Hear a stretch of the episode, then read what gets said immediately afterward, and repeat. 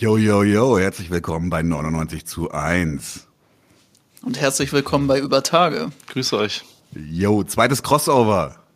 Dringend nötig gewesen. Haben uns das ganze letzte Jahr nicht gesehen, soweit ich weiß. Außer das eine Mal, wo ihr mit äh, anarchismus.de da wart. Genau, da war ich ja da. Stimmt. Genau. Aber ja, es wird dringend, dringend Zeit, auf jeden Fall. Genau, gibt viel zu erzählen, ist viel passiert. Äh, die Linke hat sich noch einmal umgekrempelt, nicht zum Guten äh, in der Zeit. Nach Corona kamen die nächsten Themen, die es möglich gemacht haben, sich möglichst nicht mehr im Arsch anzuschauen, aus welchen Gründen auch immer. Ja. Ähm, jo, ich würde gleich einsteigen. Und zwar äh, zwei, wir haben, wir sind fast zeitgleich äh, an den Start gegangen. Ich glaube, ich glaube sogar monatsmäßig zeitgleich. Also beide Januar 2020 ähm, sind also äh, Zwillinge. Und Jetzt die Frage, zwei Jahre Übertage, zwei Jahre 99 zu 1. Wir haben ja so ein Ask Us Anything gemacht. Aber wie sieht es bei euch aus? Zwei Jahre Übertage. Wie war's? ja, zwei Jahre. ja pff, krass auf jeden Fall. Also, ja. Ich meine, wir haben viel erlebt in den zwei Jahren. das lässt sich auf so, auf so Anhieb gar nicht so, so eben so zusammenfassen, weil es echt eine Menge war, ne? Also. Ja, auf jeden Fall auch eine sehr unterschiedliche Zeit. Wirklich so Monatsabschnitte, wo man sagen konnte, man hat sich wirklich gedacht, boah, es geht gerade irgendwie nicht weiter und dann wieder Monate, wo so viel passiert ist, dass man das gar nicht jetzt, äh, ja, mal so eben in ein paar Minuten zusammenfassen könnte. Ja, grüß dich, Nadim. Genau, ist er doch dabei. Natürlich. So wie ich ihn kenne, bringt er gerade seine, seine Tochter ins Bett und kann nebenbei chatten, deswegen. ja, das habe ich auch schon mal Stimmt, gehört. stimmt. Ja. Das hat er mal erzählt. Jo. Ja, ne? Ähm, ja. Weil ihr sagt gerade von den Monaten her so mal so, mal so. Ähm, inwiefern? Also ist, ist mal sau viel zu tun oder ist mal, ist mal weniger zu tun oder habt ihr mal, seid ihr mal inspirierter, seid ihr mal weniger inspirierter? Ja, genau, du hast ja einfach unterschiedliche Phasen in so einem Projekt, ne? Es gibt einfach Phasen, wo alles so ein bisschen eher so auf dem Level, wo man halt schon ist, stagniert, wo mhm. dann einfach ähm, nicht mehr so viele Leute dazukommen und ähm, einfach, ja, die Aufrufzahlen halt eher so im normalen Bereich sind. Mhm. Dann gibt's mal wieder Monate, wo echt alles so richtig explodiert und echt viele krasse Ereignisse passieren. Und wir haben ja über Tage auch sehr stark weiterentwickelt, sind ja am Anfang, genauso wie ihr natürlich auch, ähm, sind ja mit einfach nur Podcast gestartet, ne? Und mittlerweile ist das ja so richtig Medienprojekt. Also wir machen ja alles Mögliche ähm, Vlogs und irgendwelche abstrusen Kochshows und auch wöchentlich äh, Livestreams und so. Deswegen ist da ja eine Menge, Menge dabei und von daher bleibt halt immer spannend. Ne? Ja, absolut. Ich finde halt krass, ja. dass das, das anscheinend ist dann Bedarf da gewesen. So, die Leute haben sich über die Identifikation mit dem Podcast, also über die politische Identifikation, haben sie sich so ein bisschen drangehängt, dann ist das so, so, so ein Netzwerkknoten geworden. Also bei euch ja auch, ihr habt mir ja auch schon Kontakte vermittelt und alles. Also insofern, ich finde das ganz schön krass, wie, wie, wie aus, aus, den, aus den linken Podcasts, die vor drei Jahren noch keine Sau kannte, ähm, in meinen Augen momentan die relevantesten inhaltlich und auch, auch von, vom Zulauf vielleicht her, vom Wachstum her inhaltlich relevantesten ähm, Projekte geworden sind. Ja, ja. Also ich meine, das haben zumindest wir auch ein bisschen so vermutet, also dass wir einfach diese Leerstelle gesehen haben, äh, bevor wir das Projekt gemacht haben, sonst hätten wir es auch nicht gemacht. Ne? Also hm. das war halt einfach auch schon seit Jahren so ein Ding, wo wir gesagt haben, boah, es braucht einfach ähm, mehr so Medienprojekte, wo Leute auch mit Gesicht auftreten, wo man sich auch identifizieren kann mit oder so. Und ähm, sonst hätten wir es auch nicht gemacht. Und das hat sich auch auf jeden Fall bewahrheitet. Ne? Und das ist eine abseits von der Weiterentwicklung von was man, was für Formen wir jetzt wählen, ist es auch einfach so schön über die Jahre, was wir für Erlebnisse hatten, dass uns Leute irgendwie auf der Straße halt irgendwie ansprechen ähm, und uns regelmäßig äh, schreiben, so wie, wie sehr sie auch von dem Projekt ähm, erreicht werden und so. Das ist halt mega schön. Ich denke, das erlebt ihr auch ein Stück weit, oder? Mhm, ja, ja. Also war auf einer Streikkonferenz von, von, von OKG und äh hab dann war so eine große Vorstellungsrunde in so einem Workshop und habe ich gesagt, ich bin, bin bei einem Podcast, habe nicht gesagt welcher und dann meinte plötzlich der der Veranstalter, man muss schon sagen welcher, 99 zu 1 und dann so, oh, echt, oh cool. war schon so. Das hat sich schon echt gut angefühlt. Also was, was mir halt auch schon passiert ist, ist, dass ich ähm, sehr schönes Erlebnis hatte, dass ich zum Beispiel in der Schule, in der Kampfsportschule von, von äh, jemandem angesprochen wurde und gar nicht wusste, dass das ein Genosse ist. Und der dann gesagt hat, so, hey, äh, hör euren Podcast regelmäßig, äh, lass mal was trinken gehen oder sowas. Und das ist halt auch wieder ein neuer Kontakt gewesen, das ist so alte Antifa Rixdorf und sowas. Und einfach schöne Überraschungen, coole Geschichten, die dann halt einfach entstehen dabei. Ja, absolut. Also es ist natürlich auch ganz witzig, neben dem einfach mal so irgendwo in einem Kontext angesprochen zu werden, wo Leute einen wirklich direkt erkennen.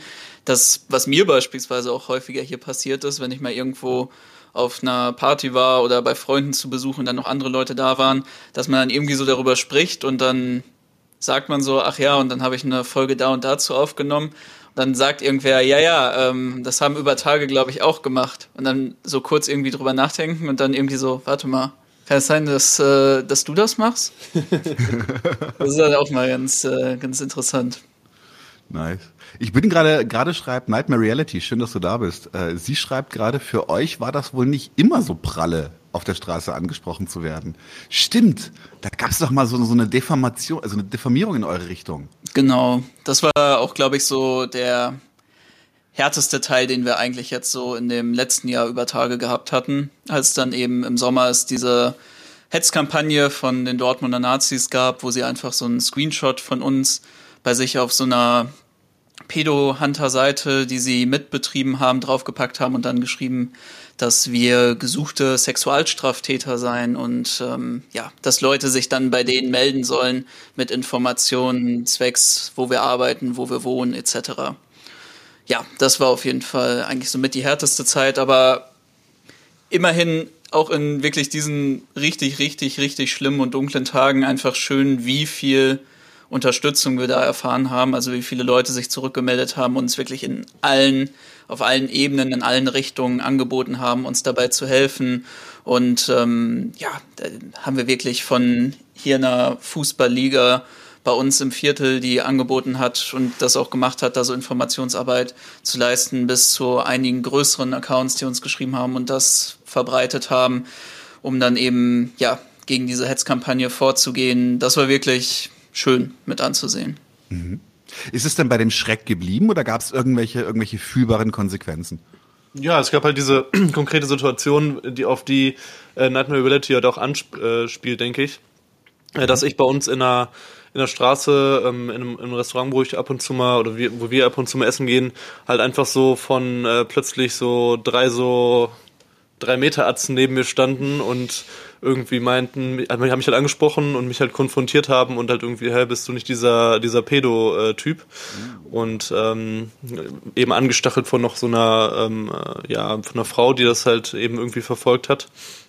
Und dann äh, haben die halt darauf bestanden, dass ich die Bullen rufe und so, um das halt irgendwie zu klären ja, also das war schon richtig abgefuckt. Das war eigentlich auch so der Moment, wo wir das dann halt natürlich halt an, angefangen haben, besonders ernst zu nehmen, weil das halt richtig rumging bei uns halt in der Nordstadt, weil eben dieses Pedo-Hunting-Ding ist halt eine ziemlich relevante Sache, wo dann halt viele Leute auch drauf anspringen. Mhm. Das ist ein emotionales Thema. Ja, klar, ja. ist ja auch verständlich, aber ja. ja, das ist auf jeden Fall, ähm, so kann das auch natürlich seine Nachteile haben. Ähm, mhm. in, in, so einer, in so einer Öffentlichkeit zu stehen. Aber in der meisten Zeit ist es natürlich auch eher ein Schutz. Also das ist halt auch, was wir immer sagen äh, für mhm. uns ist es halt potenziell ein Schutz, weil wir kämpfen eh seit vielen Jahren in Dortmund gegen die äh, Nazischweine und sind da oft in der, in, in der ersten Reihe der Konfrontation und jetzt ist es halt eben was anderes von uns, was passiert. Da haben wir halt jetzt eben den, die Unterstützung von der Community mhm. und allem. Mhm, es gibt ein breites Netzwerk dadurch, ja. Ähm, ich überlege gerade, aber tatsächlich das, das Schlimmste, was uns passiert ist, ist, dass halt, also die, wir werden halt ohne Ende, also witzigerweise die beiden Folgen oder die, die Folgen, die am meisten Backlash verursacht haben, waren witzigerweise keine Israel-Folgen, sondern immer okay, die, die Prostitutionsfolgen. Ja, immer die Prostitutionsfolgen. Da sind die Leute komplett durchgedreht. Ja, okay. Hm. Ähm, das wäre jetzt also, mein nächster Typ gewesen. Und ähm, das Interessante ist, ist aber, dass wir erst einmal einen Fall hatten, wo es halt auch wirklich peinlich war. Das ist gar nicht lange her, das ist im Dezember passiert. Da hat irgendeine, irgendeine österreichische Initiative, deren Namen ich vergessen habe, und vielleicht sollte ich sie auch gar nicht nennen, weil sie Arschwarzen sind, hat halt uns erst gefeatured und dann kam irgend so Typ auf Twitter angeschissen, ohne jede, ohne, ohne jeden Beleg oder sagt so, hey, wisst ihr nicht, 99 sind Antisemiten? Und dann hat diese Initiative sofort gesagt, oh, dann arbeiten wir nicht mehr mit denen zusammen. Dann haben wir ihnen noch geschrieben, so, meint ihr das jetzt ernst? Also ihr fragt uns nicht mal, oder? Ja. So, nee, das können, das, da können wir keine Toleranz für haben. So, was für eine Toleranz denn? Aber das ist, also das ist so das Worst, Worst, was bisher passiert ist. Und ganz, ganz, also das ist aber schon länger her, deswegen äh, passt es nicht in letztes Jahr. Ein, ein Dude hat mal, hat mal Nadimo bis auf seine, bis auf seine Sportschulen-Homepage gestalkt, aber das hat sich dann auch im wow. Sande verlaufen. Ja, gut, genau, Rune, du kennst ihn, du weißt, wer das war auf Twitter. Ach so, das ist ein bekannter Typ. Die alte Sau. Aber es ist auch ganz spannend. Ich meine, wir haben bezüglich euch eigentlich auch immer nur positive Rückmeldungen bekommen, wenn irgendwie Leute mitbekommen haben, dass wir schon bei euch in einem Crossover waren, dass wir auch mit euch befreundet sind. Aber tatsächlich zu diesem Antisemitismuspunkt haben wir auch ganz vereinzelt dann auch mal sowas bekommen, dass es dann mhm. irgendwie hieß, wie empfiehlt jetzt was von 99 zu 1 oder wie, ihr wart schon mal bei 99 zu 1, das sind doch die, die, naja, tendenziell eine schwierige Haltung zu Israel haben und auch so ein bisschen antisemitisch sind. Ja, sind ne, ganz schlimm. Ja, absolut. Das ist halt ich, immer. Ich, ich stehe morgens, ich stehe morgens auf und putze mir erstmal mit einer Kipper die Nase. Muss sein. Also sonst. also, ähm, Nein, aber ich finde es halt, ich find's halt krass, weil ähm, am, am Ende des Tages ist es halt wirklich typisch, ähm, weil es reproduziert diese Vorwürfe, das ist ähnlich, also deswegen ist da halt auch für mich eine gewisse Parallele, das sind so diese, es gibt bei dem Antisemitismus noch einen gewissen politischen Anknüpfungspunkt, bei dem, bei dem Pedo-Hunting, da geht's ja nur um Diffamierung. Aber was ich halt auch krass finde, ist, ist, also was anscheinend ähnlich ist, ist, dass wenn Leute es glauben wollen, dann glauben sie es einfach. Dann ist es da. Ja, klar, und bei dem Ding ist halt auch egal, ob das Wahrheit ist oder nicht. Das ist, wenn da halt so einmal so ein Gerücht in der Welt ist, dann ist das den meisten Leuten auch erstmal egal. Aber für so, so Anfeindungen in der Linken oder so, ich glaube, das hat sich auch dann einfach mit der Zeit verändert, weil man bekommt natürlich eine gewisse Relevanz, sowohl mhm. ihr als auch wir. Und dann kommt man einfach an so solchen Projekten nicht mehr vorbei. Ne, klar, es gibt immer Leute, die einem dann nochmal irgendwas schreiben oder die da irgendwie, ähm, was weiß ich, ähm, herbeikonstruieren oder kritisieren. Aber Natürlich sehen die Leute auch, okay, das hat einen gewissen Erfolg und das ist ähm, bedeutsam für die, für die Bewegung, solche Medienprojekte. Und ähm, ja, dann, dann irgendwann werden diese Stimmen auch ein bisschen leiser, ne? Mhm. Zumal ich tatsächlich so ein bisschen das Gefühl habe, es konsolidiert sich eh so ein bisschen nach rechts, ehrlich gesagt. Gerade so diese, diese, diese, dieser harte, harte Anti-D-Haltung distanziert sich zunehmend auch bewusst von, von, von links. Also ich sehe da, ich, mir begegnet das eigentlich kaum noch. Ganz selten mal. Auf irgendwelchen, witzigerweise auf irgendwelchen Punk-Konzerten oder sowas. Da findest du noch solche Dudes. Die haben dann aber eh ganz komische Vorstellungen auch von Anarchismus etc. Das sind sehr, sehr, sehr bürgerlich, die Punks heutzutage. Also die Älteren in meiner Generation. Ich meine, das ist ja jetzt für uns auch nie so ein großes Problem gewesen. Also natürlich passiert das auch ab und mhm. zu, dass irgendwie Thema Nahostkonflikt aufgemacht wird oder ich hatte auch schon mal, dass Leute mich persönlich angesprochen haben und meinen, ich hätte ein problematisches Verhältnis zu Palästina. sowas dann, aber abgesehen davon, man muss auch sagen, generell bezüglich jetzt so richtig großen Kontroversen inhaltlich um unseren Podcast gab es einfach vergleichsweise wenig. Also selbst mhm. Sachen, wo wir schon vor so gedacht haben, als wir beispielsweise jetzt in dem letzten Jahr die Islamdebatte besprochen haben, zuerst in mhm. der BRD und dann eben später in der Linken, dachten wir auch, okay, was wird da jetzt so an Rückmeldung kommen, das könnte jetzt mal wirklich, vor allem weil die zweite Folge noch deutlich schärfer formuliert war, mhm. richtig auch mal eine Kontroverse auslösen, richtig spannende Diskussion im Stream und dann war es einer wahrscheinlich unserer mittelmäßigsten Streams, die wir so überhaupt hatten. Und äh, da waren wir auch wirklich enttäuscht. Aber ich glaube auch so ein bisschen, da müssen wir auch eingestehen, dass wir es am Anfang auch uns als Formel überlegt hatten. Also bei euch ist es natürlich was anderes, weil ihr einfach sehr viele Gäste habt und da kommt es auch sehr viel dann darauf an, wie die Person, die dann da bei euch zu Gast ist, naja, selber ihren persönlichen Stil wählt, von vulgär über polemisch bis hin zu einfach nur trocken faktisch reden. Oder, und, oder, äh, oder verquast. Äh, oder ja, oder verquast äh, GSP marxistisch. Das kann natürlich auch sein. Aber ähm, wobei ich sagen muss, Decker, Decker ist gar nicht so verquast. Wer, wer, wer mir ein bisschen zu, also möchte, war immer noch gut inhaltlich, aber ähm, den den Usama Taraben fand ich stellenweise schwierig zum Zuhören. Aber wer? Den Usama Taraben. Mhm. Also ich fand den inhaltlich immer noch gut, aber aber das war so ein bisschen so, wo ich mir dachte so, huiuiui. Jetzt wird's äh, ein Satz länger als der andere. Kennt ihr noch, kennt ihr noch die alten Videos von Rudi Dutschke, wo er, wo ja. er so, so ja. 20 Minuten einen Satz und du stehst da so, worum, wovon redet der nochmal? Äh, da muss ich auch noch sagen, ich habe mir jetzt zuletzt die ähm, heute noch die Folge zu Urheberrecht mit äh, Peter Schad angehört, die Nadim mhm. gemacht hat. Und da fand ich es auch sehr witzig, wie man bei Peter Schad raushört. Also das hörte sich wirklich wie so eine Mischung aus so leicht so Anti-D-Polemik plus eben klassischem GSP-Vokabular an. Also es war äußerst interessant, sich anzuhören. Die habe ich tatsächlich noch gar nicht geguckt, muss ich zugeben. Muss ich auch noch mal reingucken. Ähm, was ich ganz kurz, ich wollte noch mal was aufgreifen, weil ähm, mir das Thema immer wieder begegnet, weil dieses, dieses Pedo-Hunting, ganz kurz nur, weil es, weil, weil es jetzt gerade also in der, kam. Ist unser Lieblingsthema, können wir den ganzen Abend drüber reden. Nee, ja. nee, nee, mir geht's nur geht's darum, mir geht's gerade darum, so, so einfach mal äh, mir ist aufgefallen, dass das, das ist, das ist, das versuchen die, versuchen die Faschos ganz schön zu besetzen, das Thema. Mhm. Und, und ähm, ich finde das krass, weil inzwischen ist es so, wenn du, also wenn du zu hart Tierschutz, zu hart Antipedo siehst und dann halt nicht irgendwelche, irgendwelche klaren linken Signifier, dann ist, sind das so häufig irgendwelche rechten, rechten Tarnvereine oder sowas. Das ist so krass. Naja, was man, glaube ich, dabei wirklich bedenken muss, ist, dass dieses Pedo-Hunting erstmal so häufig das Letzte ist, was diese Leute, worüber sie sich noch richtig moralisch verkaufen können. Ja, ja. Weil wenn wir jetzt über so harte Faschos reden, wenn wir Leute so aus der organisierten Kriminalität, die das ja auch immer für sich so ein bisschen nehmen, weißt du, man hat so Hells Angels Verbindung. Im mhm. Endeffekt handelt man dann wahrscheinlich oder handeln irgendwelche deiner Brüder im Club dann mit irgendwelchen ähm, Jugendlichen aus Osteuropa, die hier reingeschleust wurden.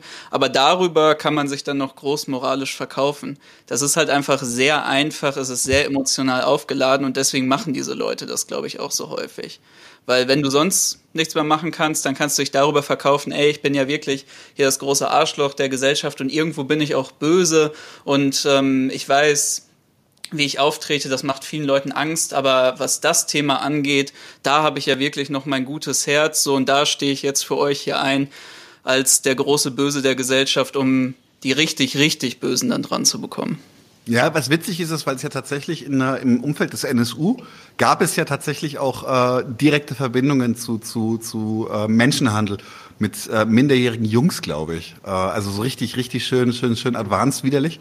Und die durften nicht mit Hops genommen werden, weil das halt V-Leute waren. Das heißt, also, sie sind nicht nur nicht Hops genommen worden, obwohl Faschos, sondern sie sind auch nicht Hops geworden, genommen worden, weil ähm, na, trotz äh, Menschenhändler, also ganz, ganz, ganz, ganz absurd. Widerlich. Es ist, ist ja auch krass ist ja auch echt ohne Scheiß richtig häufig, dass man das hört. So, dass halt bei den Nazis halt ja. irgendwelche ähm, Kinderpornoringe und so rauskommen. Ähm, Order of the Nine Angels in Großbritannien, die Neonazi, also die satanische Neonazi-Sekte da Richtig. Hm, haben die, also, die haben die Verbindungen zur Atomwaffendivision? Genau, die haben die Verbindung mit, den, ah, okay. mit der Atomwaffendivision und ihr könnt euch das wirklich mal angucken. Wenn die Leute da verhaftet wurden, die waren fast alle gleichzeitig in Kinderpornografie-Sachen oder Menschenhandelssachen mit Minderjährigen verstrickt und die begründen das sogar ideologisch. So, und wie gesagt, muss ich ja einfach auch nur irgendwie die Verbindung von Neonazi-Struktur mit organisierter Kriminalität angucken, hier Teuton, Ostdeutschland.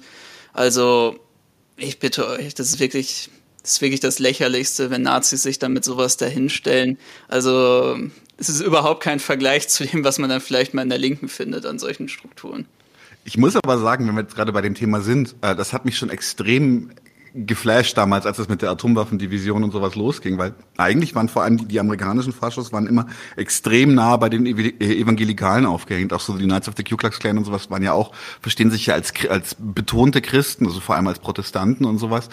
Dass dann, dass dann diese, diese unheilige Allianz aus, aus, aus Okkultismus, Satanismus und Neonazismus, dass das so eine Traktion bekommen hat, das hatte ich echt, also das fand ich ganz schön krass bin ich mir auch nicht ganz sicher, wo das herkommt. Also ich habe so ein bisschen Verdacht, weil, weil die Church of Satan äh, von LaVey hat ja krass sozialdarwinistische Inhalte. Ist so wirklich so, so Ayn Rand featuring Nietzsche für ganz Dumme. Aber ähm, keine Ahnung, also das trotzdem hat es mich schon ein bisschen, bisschen irritiert.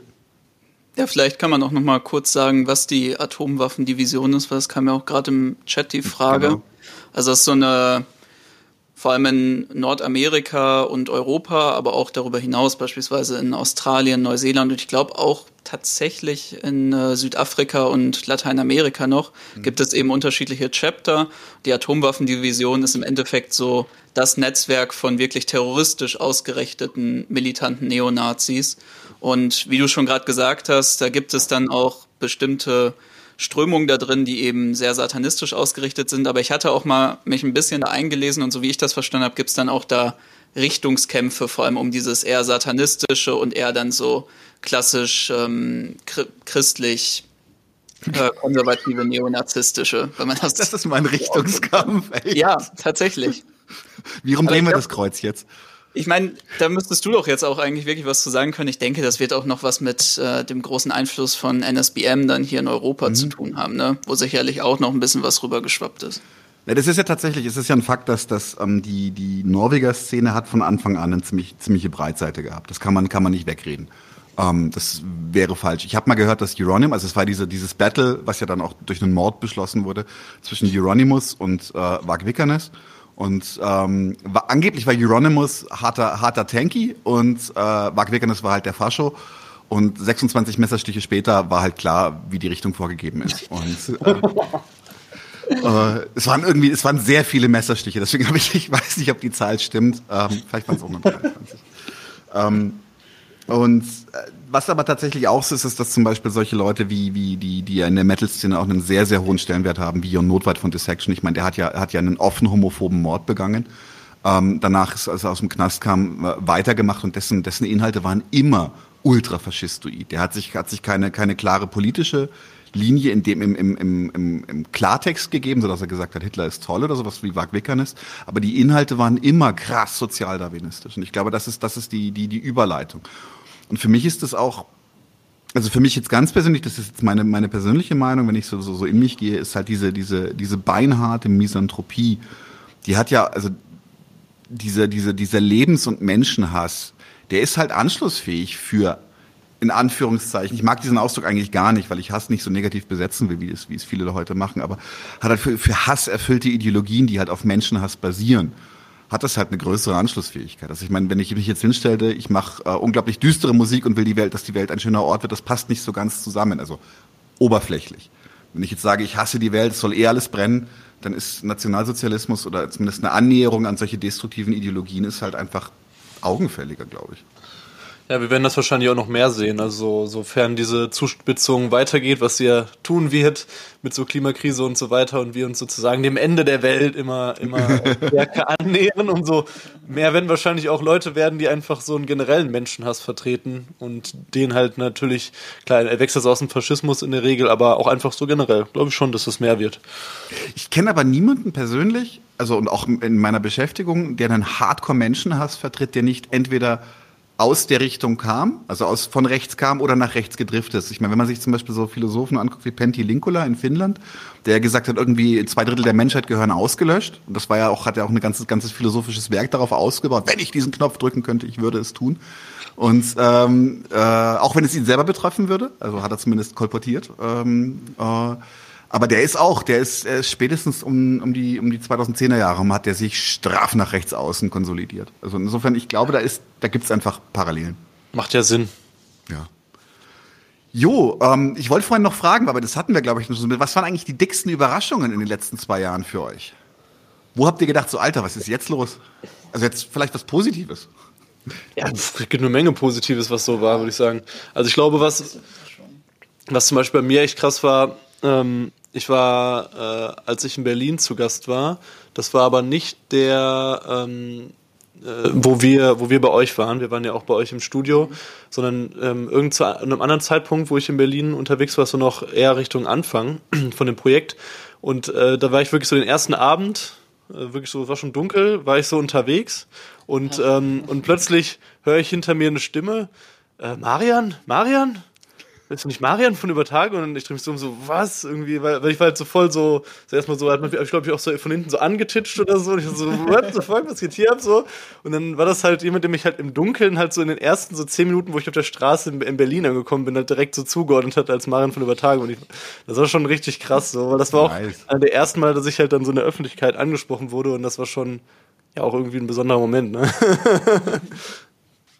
Aber das war dann in dem Fall tatsächlich positiv gemeint. Also der hat sich ja, gefreut, ja, dich zu sehen. Fall.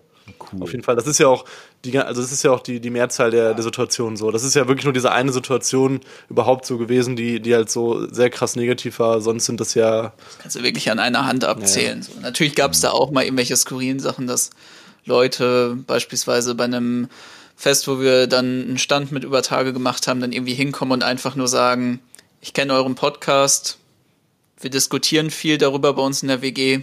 Ich finde den nicht gut. Sowas. Habt ihr, dann, habt ihr dann einfach eine Schokolade gegeben und gesagt, hier, nimm, danke, danke fürs Feedback?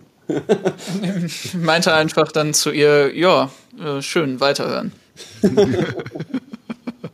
Ja, das liebe ich auch immer. Wir hatten einmal, ich weiß gar nicht mehr, wer das war, wir hatten irgendeinen, irgendeinen Typen, der hat uns, hat uns, hat uns so krass die Kommentare zugespammt. Und der Algorithmus, dem ist das ja wurscht, ob das ein negativer oder positiver Kommentar ist. Wir hatten halt bei einigen Videos so 30, 40 Kommentare und alle von der gleichen Person. Das war richtig geil. Wir haben halt, am Anfang haben wir auch wirklich unter jeden drunter geschrieben, danke für den Algo, danke für den Algo, danke für den Algo. Ihr habt ja generell auch so eure Ultras immer in den Kommentaren, ne?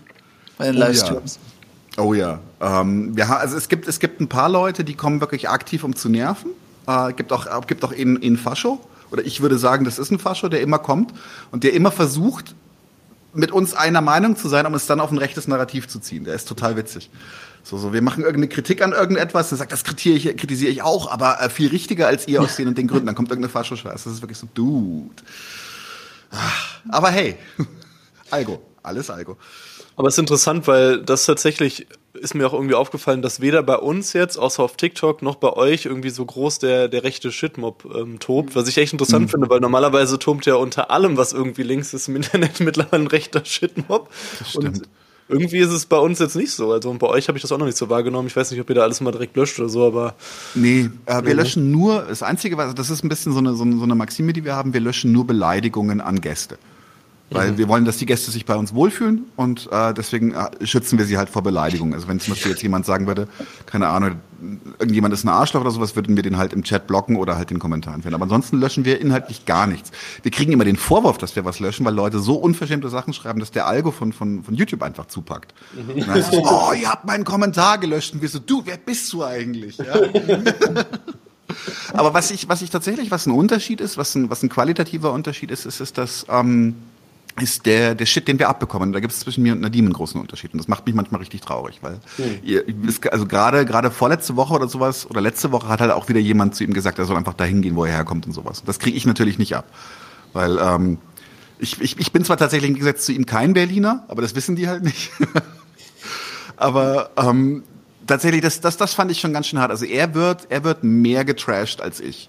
Ähm, und das glaube ich liegt nicht daran, dass er sich irgendwie kontroverser gibt als ich oder sowas. Und ich glaube, dass da, dass da, dass da rassistische Animositäten einfach leichter anspringen als bei mir. Was mir mehrfach vorgeworfen wurde und äh, deswegen mache ich es gleich umso mehr, ist tatsächlich, dass ich Lonsdale trage. Aber nie von Linken, sondern immer irgendwie von Leuten, die sagen, oh, warum trägt denn der Fascho-Klamotten? Was? Wer bist du denn? Ja, ja, immer noch. äh, das ist richtig dumm. Jetzt solltest du ja nicht sagen, dass du auch noch Bayer bist. Oh ja, oh ja. Oh, ganz schlimm. Ja. Halber Österreicher, ne? Apropos Pedos, ne? Österreicher gehen ja nicht nur zum Lachen in den Keller, sagt man ja immer. Ah ja, die tolle Zeit mit den Witzen kann ich mich noch erinnern. Ey, da muss man aber auch einfach dazu sagen, dass die Österreicher sich das redlich verdient haben. Ich meine, drei oder vier Fälle innerhalb von zwei Jahren. Ja, das stimmt auch. Es ist, ist ja auch nicht die erste Scheiße, die nach Österreich, in Österreich passiert oder hier rüberkommt, ne? Nee, nee, nee, das, das sind wir gut drin. Wobei, das ist ja das so, dass die, die große Scheiße war ja tatsächlich ein Grenzdorf. Also da kann man ja sich dann, also so, so, das ist alpin irgendwie. Was vielleicht noch eine, eine coole Geschichte ist, die, die ich auch nochmal hervorheben will, weil das echt auch ähm, witzig ist irgendwo, was auch so ein bisschen zeigt, dass unser Podcast-Projekt auch so ein paar Grenzen sprengt, wo wir selber nicht drauf gekommen wären, dass das passieren wird, wie so vieles, ist zum Beispiel, dass wir jetzt so ein Medienpartner von äh, Deutsche Records sind. Also Deutsche Records ähm, ist ja so eine, ähm, ja, ähm, Sind die Jungs bei euch? ja genau. Ah, okay. Ich Aus kenn die gar Berlin. Oh. Ja, die sind also, die machen ja so eine Mischung aus so Sauf, Party und auch so ein bisschen Polit-Rap halt. und äh, genau, und wir sind halt jetzt auf der neuen, neuen Tour bei denen, wo ihr euch gerne auch Karten für holen könnt. Wir haben eine Verpflichtung als Medienpartner. Wann sitzt du denn in Berlin? nee, über, die machen ganz, ähm, Ganz Deutschland. ganz Deutschland verstreut die, die Tour und dann steht halt auf allen Tourplakaten steht halt über Tage drauf. ist halt mega weird so. Aber richtig geil. Und wir waren dann halt auch auf dem Festival eingeladen von denen und so und ja, haben halt einen Vlog gemacht und es hat denen auch gut gefallen. Und ja, wir haben halt auch eine Freundschaft zu Sechser, stabiler Genosse. Den könnt ihr auch mal einladen zu irgendwas. Freut er sich bestimmt. Oh ja, Politrap oder sowas hatten wir tatsächlich. Wir hatten Tenor damals vor, boah, das ist lange her. Ja, Tenor ist auch stabiler. stimmt. Tenor ist auch ein guter. Den kennen wir Ja. auch. Ich weiß doch, da waren wir, waren Nadim und ich auf dieser vom Verlag 8. Mai, auf dieser Der Krieg soll verflucht sein Veranstaltung. Und ich will ja jetzt nicht sagen, dass der Altersdurchschnitt durch die, äh, durch die DKPler bei über 60 lag, aber ich glaube, irgendwo da war er. Ja, ihr beide habt den runtergezogen. Wir beide haben den runtergezogen, massiv, massiv. Äh, Und das Geile ist, dann kommt Tenor auf die Bühne und gibt halt echt eine gute Show. Und dann ruft so eine alte Dame aus der ersten Reihe so, muss das so laut sein? Sehr gut. Das war richtig gut. Das war richtig gut. Nee, Aber- aber tatsächlich, ja. Der ist halt live mega stabil. ne? Er tritt ja auch bei uns hier mal im, im, im Ruhrgebiet auf. Er kommt ja aus Duisburg und deswegen ist er irgendwie auf vielen Demos auch hier. Das ist immer nice. Nee, ist ein, ist ein guter Junge, ist ein guter Junge. Ja, und ähm, ähm, Teute, damit ihr das auch richtig googeln könnt, schreibt man T-E-U-T-E. T-E-U-T-E. -E. Genau. So, so warte. Clip. Ja, wieder ähm, Teutoburger Platz, glaube ich. Ah, ich, hab's, ich hab's, mal, ich hab's ne? mal in den Chat gedroppt. Aus äh, P-Berg, meine ich. Also ich will jetzt nur noch mal dazu sagen, ohne mich von den Jungs zu distanzieren, ist ja auch ein bisschen weird, dieses, dieses Placement, weil, weil natürlich das auch nur so halb unserer Realität entspricht, so Party, Drogen und so. Ja, äh, ich meine, schaut auf jeden Fall mal beim Juicy Beats Vlog rein, ne? Mario von der ganz, ganz anderen Seite. Total. Ja, und in ähm, äh, Wolfsburg am 21.01. werden wir leider nicht sein. Das ist äh, ein bisschen zu weit weg von uns. Aber ihr trinkt, glaube ich, gar keinen Alkohol beide, oder? Doch. We Doch. Wenig, sehr wenig. Sehr wenig. Sehr, sehr wenig. Ich trinke ab und zu mal ein Likörchen. Ja, das mach ich schon gerne, ne? ja. Lik ja, Likör ist also bei mir immer so der Moment, wenn es zu spät ist. Also wenn, wenn ich in der Kneipe sitze und bestelle einen Southern Comfort, dann, dann, dann wissen alle um mich herum, die mich kennen, so okay, jetzt ist vorbei. Jetzt, jetzt, jetzt, jetzt, geht, jetzt geht er über den Jordan, der Junge. Ein Kumpel von mir sagt immer, dass Southern Comfort riecht wie Bushaltestelle im Sommer und das ist ziemlich zutreffend. Das ist jetzt, das ist jetzt nicht meins. Nee. das ist auch echt widerliches Zeug. Aber ähm, so, so äh, Medienprojekt ähm, mäßig, äh, weil ihr ja auch das äh, an dem Anarchismus.de Ding hingeht. Ähm, wie ist eigentlich das, wie ist es eigentlich mit euren, mit euren Medienkanälen, die ihr noch habt? Ihr habt ja auch einen Telegram-Kanal, ihr habt einen Discord etc. Wie läuft es eigentlich da bei euch? Ja, Telegram. Tele zwei super Beispiele. Ja. ja. Telegram haben wir jetzt abgeschaltet, weil es einfach zu schlecht läuft. Also haben wir halt äh, gefreezed. Ähm, und ähm, ja, Discord läuft halt auch nicht so mega. Was halt einfach gut läuft, ist halt äh, YouTube-Kanal mittlerweile. Das haben wir halt gut aufgebaut. Spotify sind wir halt relativ groß. Instagram läuft halt auch super bei uns und ähm, Streaming jetzt. Und, und TikTok. Und Twitch. TikTok? TikTok. Ja, ja. Also ich meine, wir machen nicht so viel da. Ja, eben. Wir machen nicht so viel, ja. aber, aber wenn wir halt dann da einen, einen wir haben jetzt, jetzt nochmal zwei äh, TikToks hochgeladen und äh, 15.000, äh, 25.000 Aufrufe und wir hatten ja auch einen äh, TikTok zur letzten Generation, was 1,2 Millionen Aufrufe hatte. Was wir aber nicht selber gemacht haben. Ja, haben wir halt gerippt, ist ja, ja egal. Ähm, tatsächlich habe ich ein bisschen überlegt, das könnten wir mal, müssen wir das jetzt öffentlich diskutieren, aber was ich mir gedacht habe, ist, ob ihr vielleicht zum Beispiel einfach in dem, in dem anarchismus.de Discord aufgehen könntet. Sodass es ein bisschen Fokus gibt. Weiß ich nicht. Meinst du mit unserem Discord? Genau.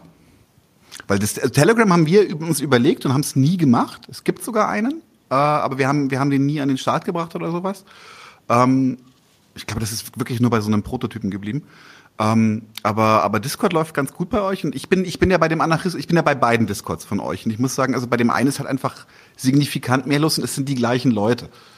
Ja, das liegt einem, na, ne, das stimmt nicht. Also bei, bei unserem Dis über Tage Discord sind halt irgendwie 20 Leute drin und das liegt halt einfach daran, weil wir das halt für unsere äh, Patreons ähm, mhm. haben ähm, und das einfach noch nicht so richtig aufgeht und halt für unsere so Leute, die halt uns sehr aktiv unterstützen, also die halt mhm. auch mal ein Video äh, schneiden, die halt einen Thumbnail für uns machen oder so.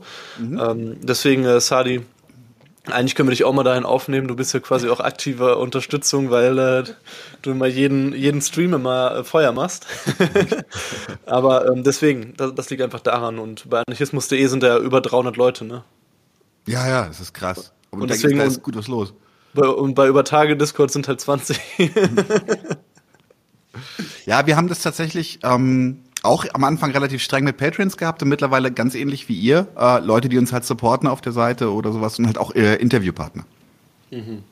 Also wir, jeder, jeder, der bei uns äh, in einem Interview war oder sowas, kann, kann in unseren Discord rein. Das tun nicht alle, aber manche tun's äh, und das ist ganz nice dann. Das ist ja dann recht spannend.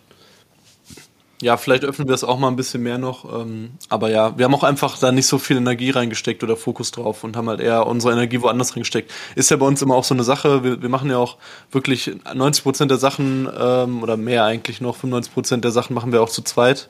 Mhm. Äh, bis auf ähm, eben so zwei, drei Genossen, die uns da nochmal bei ein paar Sachen unter die Arme greifen und was mitmachen, was auch immer mega geil ist. Aber ähm, da äh, haben wir natürlich auch, müssen wir uns immer fokussieren, ne? So, wo, wo wir unsere Energie reinstecken und, ähm, und dann bleiben halt manche Sachen auch manchmal liegen. Wie ist es denn tatsächlich mit ähm, ähm, äh, Zeitaufwänden bei euch? Wie viel, wie viel Zeit geht für Übertage drauf pro Woche?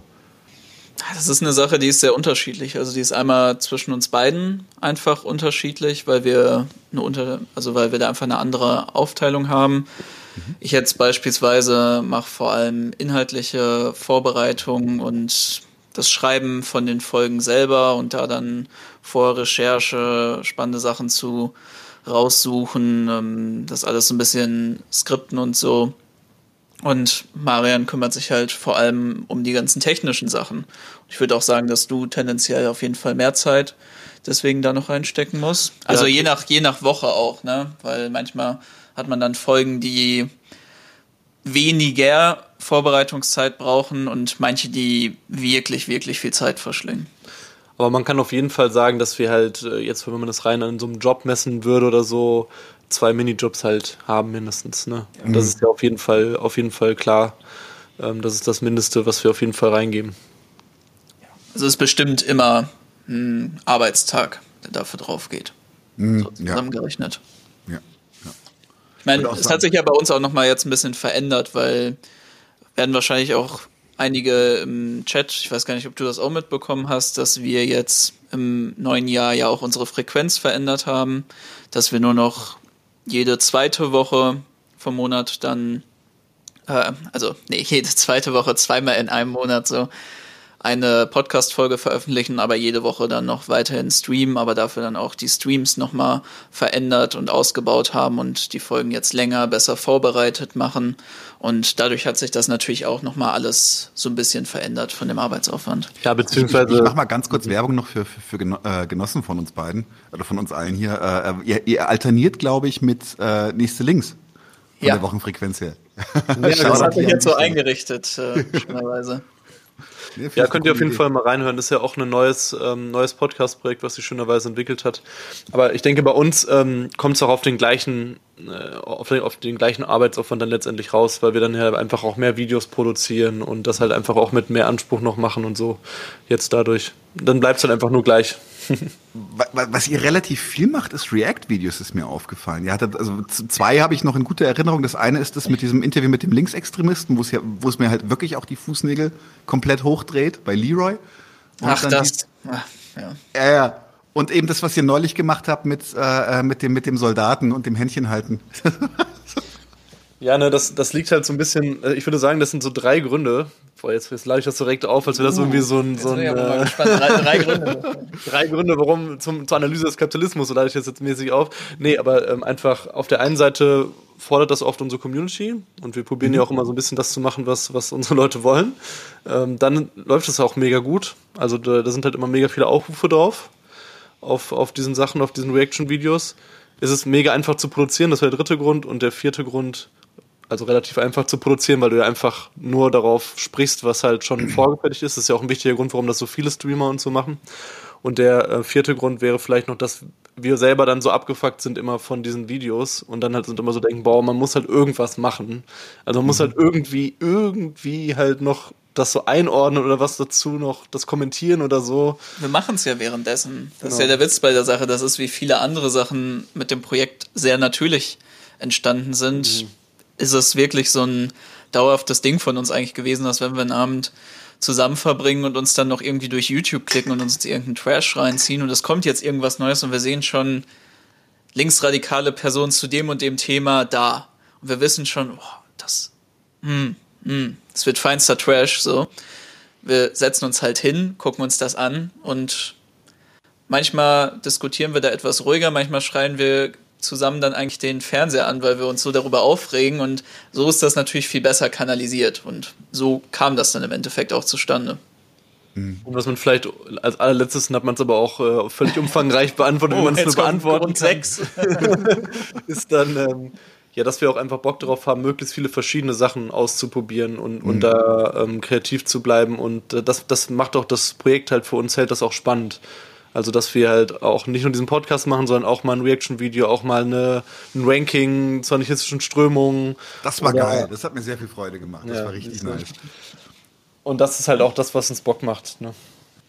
Nee, wir, wir haben das ähnlich gemacht. Also wir haben ja auch ein paar neue Rubriken eingeführt jetzt in der letzten, in, in den letzten Jahren. Also mir die persönlich wichtigste war das Kulturgedöns, weil ich halt totaler Film- und Musikmensch bin. Jetzt habe ich endlich in meinem Podcast auch einen, auch einen Rahmen, in dem ich Leute zutexten kann. Guckt euch den Film an, hört das Musikstück und so. Also das ist ganz cool. Wobei ich sagen muss, dass das, das ähm, das ist, glaube ich, die krasseste Veränderung bisher gewesen. Ähm, wir haben ja jetzt aus dem Doppelpack die Interviews rausgeschmissen, weil was uns noch gefehlt hat in unserem eigenen Format ist etwas, wo wir eigenen Content reinbringen konnten. Wir hatten halt, es war so krass Interview dominiert, dass halt äh, bis auf Zündfunke und Senf wir halt nichts hatten, wo, wo wir länger Content vorbereiten und mal über Themen reden, die uns, die uns krass interessieren, wo wir vielleicht auch selber ein bisschen Expertise haben, also wo wir auch vielleicht gar keinen Interviewpartner brauchen oder sowas. Und ähm, das genieße ich sehr. Also Donnerstag ist einfach, äh, letzten Donnerstag im Monat einfach, einfach nur, nur eigener Content. Fühlt sich ziemlich cool an, ehrlich gesagt. Und die Resonanz ist auch positiv. Das ist auch wirklich schön, euch mal einfach nur untereinander dann sprechen zu hören. Weil das ist natürlich so, wenn man jetzt 99 zu 1 gerade die ganzen Podcast-Folgen durchgeht, dann ist es halt einfach immer mit dem Gast, immer Interview und deswegen finde ich es auch wirklich mal spannend, wenn ihr dann einfach entweder im Monolog oder im Dialog gemeinsam dann da mit der Redaktion dann auch mal einfach nur so spricht. Deswegen fand ich auch das äh, Ask Us Anything, wo wir auch mal reingeschaut haben und äh, auch mal ja einmal Grüße rausgeschickt hatten. Hattet ihr auch gelesen, glaube ich, ja. Und ähm, das war wirklich mal schön, dann euch einfach persönlich dann da ganz beim Diskutieren und Antworten zuzuhören. Und das ist, finde ich, auch so wichtig bei so einem Medienprojekt, was man halt über Jahre dann auch betreibt, dass man selber Spaß daran hat und dass man selber auch immer wieder neue Wege geht und auch mal was über den Haufen wirft, was halt dann vielleicht nicht so gut funktioniert oder wo man einfach sagt, boah, ich habe einfach keinen Bock mehr auf, da drauf, das weiterzumachen. Lass uns doch lieber die Energie woanders reinstecken, weil letztendlich nur, wenn man, klar, es kann nicht immer Spaß machen, ist ja logisch bei so, bei so einem Projekt, aber nur wenn man halt wirklich dann Freude dran behält, kann man das auch auf lange Zeit machen. Absolut, absolut. Tatsächlich ist jetzt die, die, die Gegenfrage, die mir einfällt, ist, wir haben jetzt festgestellt, wir beide oder beide Teams haben den Podcast mit der Zeit verändert, aber hat der Podcast euch auch verändert?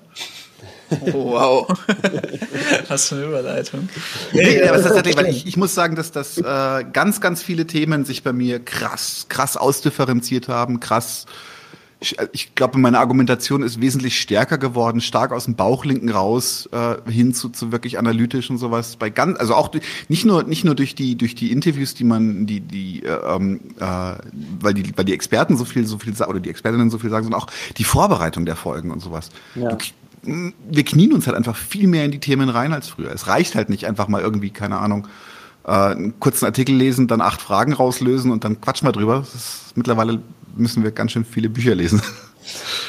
Ja, das hat ja ganz, ganz viele Ebenen, wenn man da so, wenn man da so drüber nachdenkt. Also schon alleine, was du jetzt angesprochen hast, mit dem, es reicht nicht mehr, sich einfach nur hinzusetzen und so ein bisschen drüber zu reden. Das ist ja schon mit uns eigentlich mit der ersten Staffel vom Podcast, mit dem ersten Jahr so gewesen, dass wir festgestellt haben, wir haben jetzt viel von diesen richtig grundlegenden Sachen wo man einfach sagt, okay, zwei Anarchisten setzen sich hin und reden einfach mal grundlegend darüber, warum finden wir den Staat nicht so tofte. Mhm. Das geht halt nicht mehr ab einem bestimmten Punkt. Und so merken wir es ja auch. Unsere eigene Analyse bei vielen Fragen hat sich geschärft.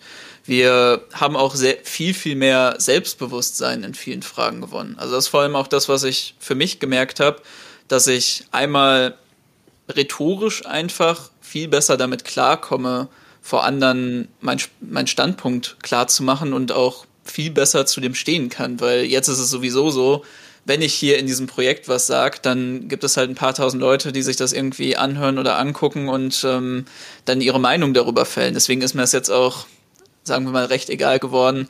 Oder ich komme damit viel besser klar, wenn man das einfach in einem kleineren Umfeld macht. Und so hat sich das dann auch einfach bei mir verändert.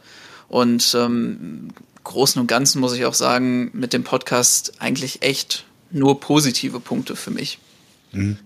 Ja, und auch, ähm, also zu dem ergänzend, natürlich ist es bei mir ähnlich und ergänzend ist einfach, weil ich ja viel auch diese ganze Organisation rund um diese Formate und dieses Technische mache, was, was man da an Wissen dann halt erlangt hat auch, ne? Also diese ganze Umsetzung von, wie macht man halt eine Reaction, wie macht man ähm, das, das mit Videoproduktion, wie produziert man halt einen Podcast, ähm, all das, das sind ja auch Fähigkeiten, die auch allgemein halt eine sehr, sehr große Wertigkeit haben, auch über so ein Projekt hinaus, also generell auch für, für linke Strukturen oder, oder generell auch für andere Arbeitsfelder oder so.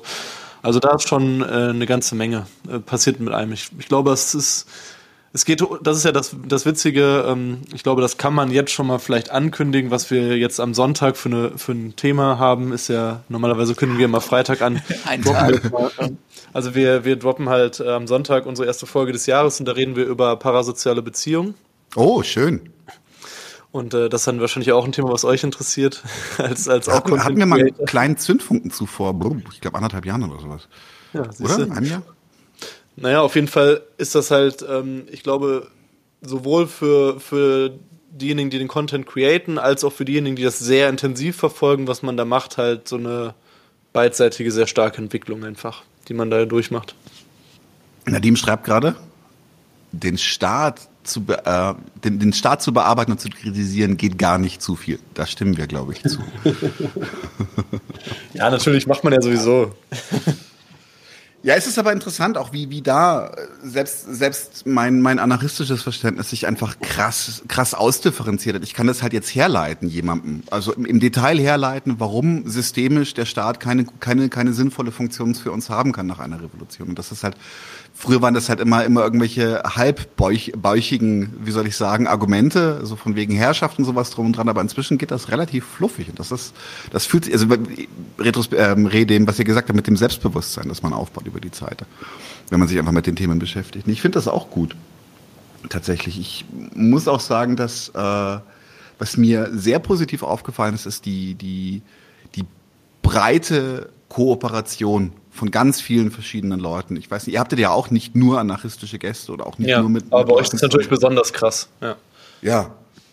ja. Also es, wir hatten, glaube ich, bisher erst, ich sag absichtlich keine Namen, weil die meisten haben das sehr freundlich gemacht, aber wir hatten, glaube ich, bisher erst zwei oder drei Absagen. Ähm, und ich glaube, bei der einen war es tatsächlich so, dass das äh, kann ich dann sagen, der, äh, das war Ströbele, den wollte ich gerne haben zum Thema Friedensbewegung. Und da hat er geschrieben, meine Berater haben mir davon abgeraten. Und dachte ich so, was?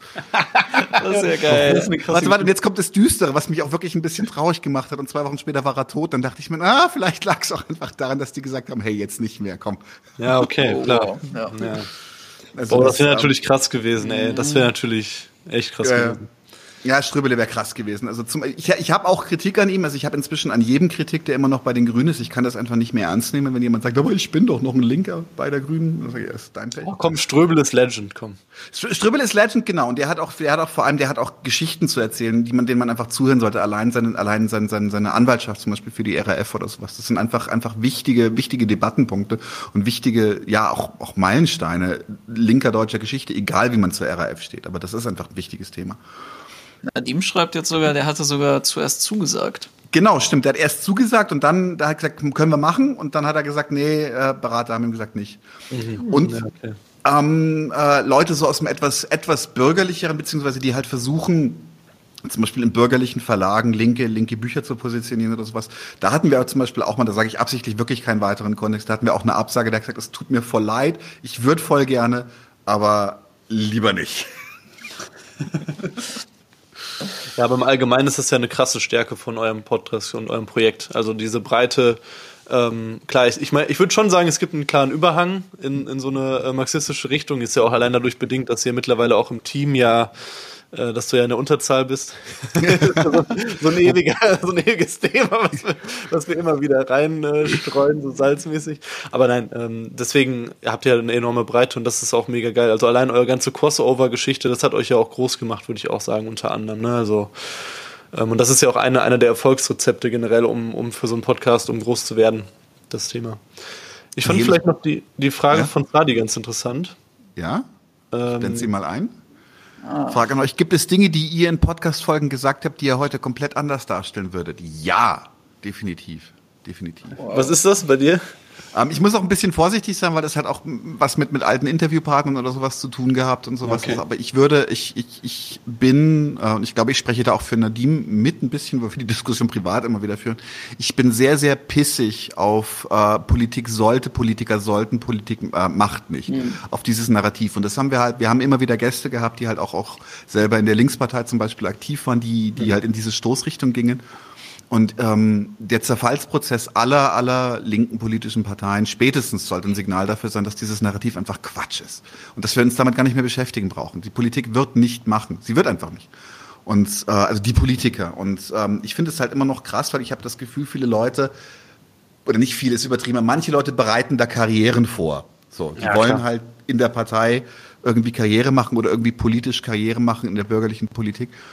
Und ähm, ich halte das für, für ich kann jetzt fies sagen, ich halte das für konterrevolutionär.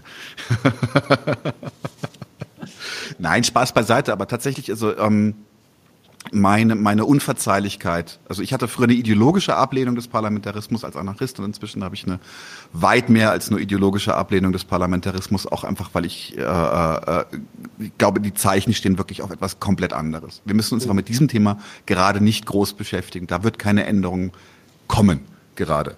Ich kann, ich bin, bin selbst, bin, bin trotz, trotz meiner anarchistischen Prägung bereit, dass wir in, in, in bestimmten Situationen vielleicht sogar über Parteien und Arbeiten mit Parteien oder sowas reden können, aber das sind wir weit von entfernt, weil es nichts gibt, worauf diese Parteien aufsetzen, weil die alle fester Teil des bürgerlichen Spektrums sind.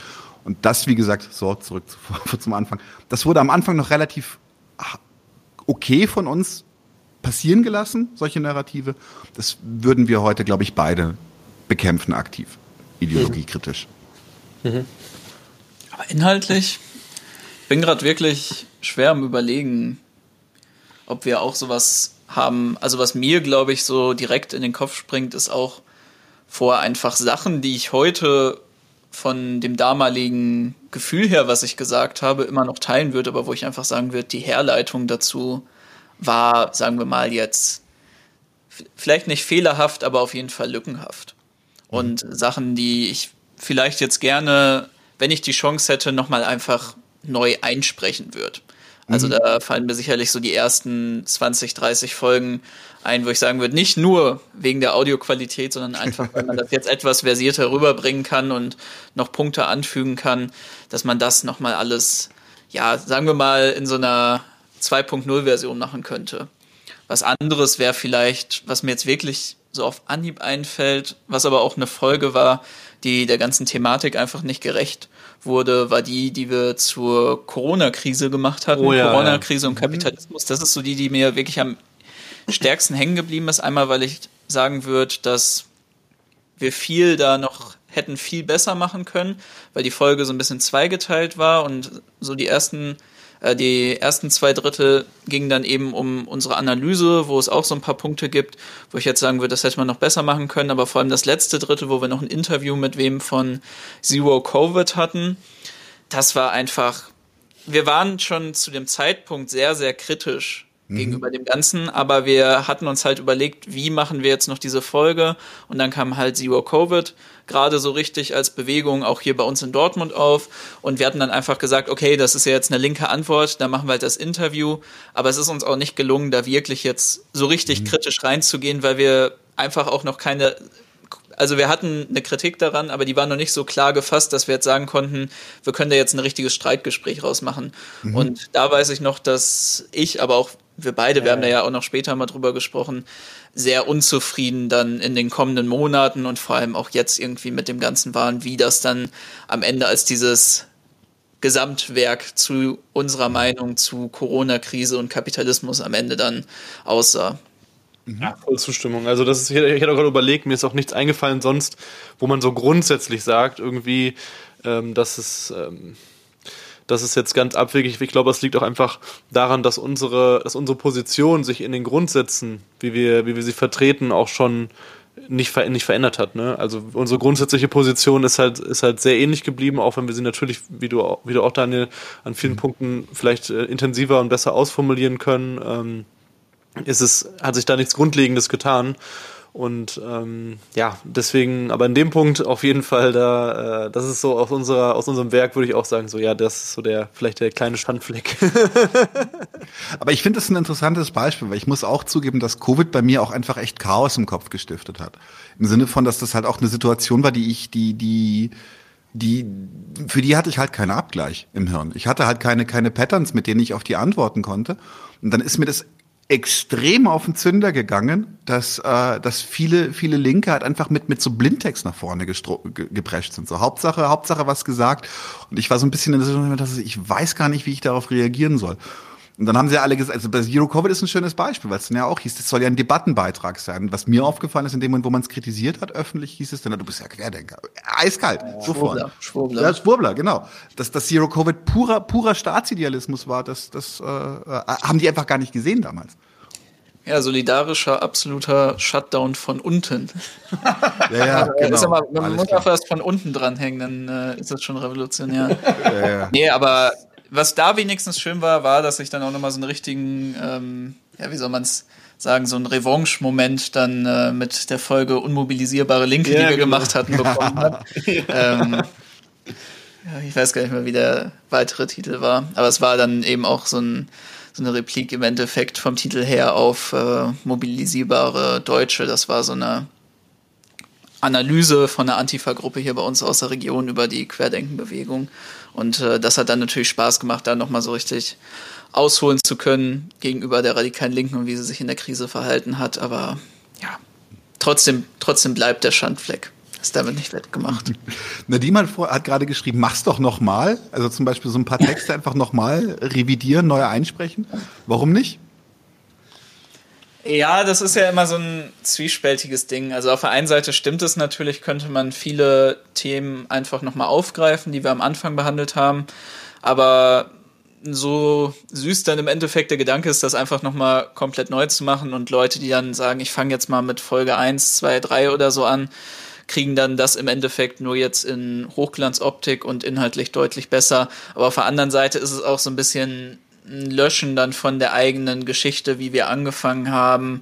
Und ähm, deswegen, also ich persönlich hänge da jetzt auch ein bisschen dran. Und wir haben ja auch schon so Sachen gemacht, dass wir beispielsweise einen kleinen Einsprecher am Anfang für die ganz, ganz ersten Folgen gemacht haben, wo dann im Endeffekt auch nochmal darauf hingewiesen wird, hier Audio. Haben wir nicht? Haben wir nicht. Was? wir haben darüber nachgedacht. Wir, wir haben das gemacht. nicht gemacht. Nein. Oh, fuck. Das war jetzt eine falsche Erinnerung bei mir. Ich dachte, wir hätten das gemacht.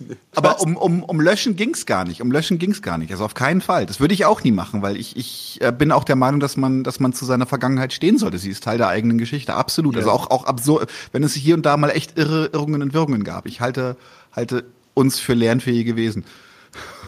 Ja, auf jeden Fall. Das, das ist ja auch, guck mal, das ist ja auch das Spannende an, an so einer Art von Projekt, wie wir es halt machen. Ähm, wir haben ja von Anfang an gesagt, so wir stellen uns auch als Person in die Öffentlichkeit mit auch unseren Fehlern und unseren Kritikwürdigkeiten mhm. und, und unseren Verwirrungen. So, das ist ja, mhm. das ist die ja falsche Erinnerung. die falsche Erinnerung. Nee, aber, ne, weißt du, weil, weil das ist ja so ein Ding oft in der Linken, dass das ist so, man probiert sich immer unangreifbar zu machen, immer die mhm. Texte mhm. so zu schreiben, dass alles so perfekt irgendwie austariert ist und niemand dahin kommen kann und sagen kann, aber hier und da, das müsst ihr noch mehr ausdifferenzieren oder so. Und das ist halt, finde ich, hat auch irgendwo seine Berechtigung, eine vernünftige Analyse zu haben und ähm, da äh, vernünftigen Anspruch oder sogar wissenschaftlichen Anspruch zu haben, keine Frage, ne? Aber trotzdem ist es ja auch wichtig, in so einem Podcast-Format speziell, sich auch angreifbar zu machen und einfach mhm. Auch mal aus dem Bauch reden zu können und damit auch locker umgehen zu können. Das wollen die Leute doch auch. Die Leute wollen doch auch, dass es halt mal ein bisschen lockerer ist und nicht immer nur, ich sag jetzt mal über spitz gesagt, mit dem Stock im Arsch halt und immer bitter ernst und so, sondern halt auch mal lustig ist und auch mal gerade raus ist so. Und das ist halt mhm. das, was uns auch auszeichnet, was auch euch auszeichnet. Mhm. Mhm. Nee, bin ich auch der Meinung. Ich finde es halt auch tatsächlich sogar ich glaube, habe ich sogar mal ein Feature zu gemacht in, in irgendeinem Doppelpack. Ich finde halt auch eine Fehlerkultur, eine gesunde Fehlerkultur einfach ja. so essentiell wichtig, weil natürlich ich habe immer nur, ich, also meine Meinung ist immer nach bestem Wissen und Gewissen abgewegt nach meinem jetzigen Stand der Information und nach meiner jetzigen Logik. Das kann sich immer ändern. Ich glaube, ein paar Sachen werden sich nicht ändern. Also da bin ich, bin ich fest von überzeugt. Ich glaube, ich werde nie, nie ein, ein äh, wie soll ich sagen, ein, ein Staatskommunist oder sowas werden. Ähm, Glaube ich nicht, äh, aber tatsächlich so, so, dass zum Beispiel auch meine Haltung zu oder meine meine Perspektive, ich muss es ja nicht besser finden dadurch, aber dass meine Analyse zu Themen, die ich halt vorher einfach nur grundlegend abgelehnt, dass ich das mehr auf äh, mehr differenzieren kann. Zum Beispiel, ich finde das so wichtig.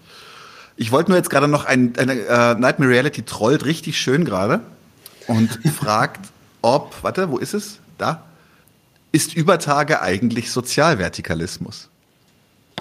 Ist das, äh, ist das aus dieser Klassismusdebatte? Ja, genau, genau, genau. Scheiß werde ich die ganze Zeit von irgendwelchen Twitter-Linken, also jetzt sind ich wahrscheinlich nicht mehr Twitter-Linker, weil ich wurde damit immer zugelabert und mich hat das einfach so überhaupt nicht interessiert. Dann waren sie immer, hast du schon gehört, was hier dieser, das ist wahrscheinlich hier, Andreas Kemper ist dann so einer von diesen Berliner Gestalten, die sich so darum drehen, ne? Ja, der unbedingt zu uns im Podcast. Hast, hast du schon gehört, was der da wieder geschrieben hat? Also ich, ich, ich finde das krass. Also ich muss sagen, da sind absurdeste Sachen bei rausgekommen bei dieser Sozialvertikalismus-Sache. Da hat irgendjemand hat mal geschrieben bei Twitter, dass, dass irgendwie die Temperatur fiel oder sowas. Und dann hat jemand gesagt, ah, fallen, runtergehen, das ist oder das ist Sozialvertikalismus. Und ich dachte so, Alter, was ist, also was ist denn jetzt nicht richtig, ja? Bloß nicht sagen, dass man mit dem Fahrstuhl nach oben fährt, ganz problematisch. Ja, ja, total krass, total krass. Und das da, da ist aber in meinen Augen halt auch ganz stark drinnen diese, diese wie soll ich sagen, diese fehlgeleitete Denke, dass man grundlegende soziale Probleme durch Sprache auch nur irgend, also man, man kann klar, es gibt Höflichkeit, es gibt auch, äh, man wird vielleicht auch zugänglicher zum Beispiel, wenn man seine Sprache ein bisschen seinem Publikum anpasst oder sowas, aber dass man tatsächlich soziale Veränderungen mit Sprache hervorrufen kann. Das finde ich auch so absurd krass. Dann, dann, dann holen die sich, also diese, diese Klassismus-Leute machen mich fertig. Aber ja gut, also das bezüglich Sprachpolitik, Klassismusdebatte, also bist ja wirklich dann ganz unten angekommen, wenn es um diese Leute oben und unten geht. Ja. Du bist, du bist das ganz unten angekommen. So die Elite-Klasse davon. Ja, das ist krass. Und ich finde es halt auch interessant, weil ich dann am Anfang den Verdacht hatte, dass diese, diese Klassismus-Thematik ist ja dann auch von der bürgerlichen Presse sogar ein bisschen aufgegriffen worden. Und ich dachte mir, wen wundert's, weil es ist halt wieder eine Klar. total ungefährliche Argumentation. Da ist halt keinerlei sozialrevolutionäres Potenzial mehr dahinter. Natürlich wird das mit offenen Armen empfangen. Es war, war, ja. ja. Nee. Das ist dann wirklich diese Politik von arm sein, das ist doch okay. Sei, genau. sei bloß nett zu deinen armen Freunden. Niemand kann etwas dafür. Das ist halt so, wie manche Leute schwarz sind, manche Leute sind Frauen, manche sind Männer, manche sind queer, manche sind halt arm. Da kann man nichts dran ändern. Akzeptiert euch so, wie ihr seid. Genau, habt euch lieb, so wie macht ihr die seid. Ort zu ne? einem, äh, macht die Welt zu einem besseren Ort. So. Genau, genau. Und äh, ein, ein, Hunger, ein Hungerödem ist nichts, wofür man diskriminiert werden sollte. Ne? Das ist einfach so. ja, makes the Hungerbauch sexy again. Genau, make Jawohl. genau. Oh, Hilfe, ey. Ja, ja, jetzt geht's das los. Ist sprachlich wahrscheinlich auch schon so ein bisschen an der Grenze, ne? Ach, tatsächlich ist es so, für mich ist es mit Sprache echt so eine Sache. Ich, wir haben auch, wir sind auch einmal ähm, schon, schon, haben Kritik auch bekommen für, für, für Begriffe, die wir verwendet haben. Manchmal bin ich da auch dabei. Es gibt Sachen, die muss man, also die, die, die sind einfach, vielleicht einfach un, unnotwendig verletzend oder unnotwendig polemisierend, aber auf der anderen Sache habe ich immer den Verdacht, wenn Leute sich in einer langen Argumentationskette über, über Wortwahl aufregen, dann ist es meistens so, weil sie eigentlich kein Argument gegen das, gegen die, das eigentliche Thema haben. Das ist also ich nenne mal, nenn mal ein Beispiel. Das finde ich immer einer der witzigsten Beispiele oder einer der krassesten Beispiele, wo man halt auch, wo es auch irgendwie so offensichtlich ist, dass da natürlich auch was dran ist. Es gab mal äh, bei uns in der Region, da war ich jetzt nicht dabei, aber diese Geschichte ähm, geistert bei uns in der Region rum, einen äh, marxistischen Lesekreis. Ach. Wo der, ähm, wo der Mensch, der diesen Lesekreis gegeben hat, ich glaube, er war auch vom, vom Gegenstandpunkt, ne? Ähm, Oder war der vom Gegenstandpunkt? Das kann ich jetzt nicht bezeugen. Okay, kannst du nicht bezeugen. Auf jeden Fall ähm, hat er dann das Wort äh, N-Wort Fürst benutzt. Mhm. Einfach so als normales, ähm, als normalen Begriff, um halt ähm, irgendein ein Beispiel da auszuführen. Und äh, dann war halt so, wurde halt, wurde das halt thematisiert und er hat dann halt das wirklich argumentiert. Also er hat das halt inhaltlich argumentiert, warum es ja in Ordnung sei, diesen Begriff einfach so neutral zu benutzen.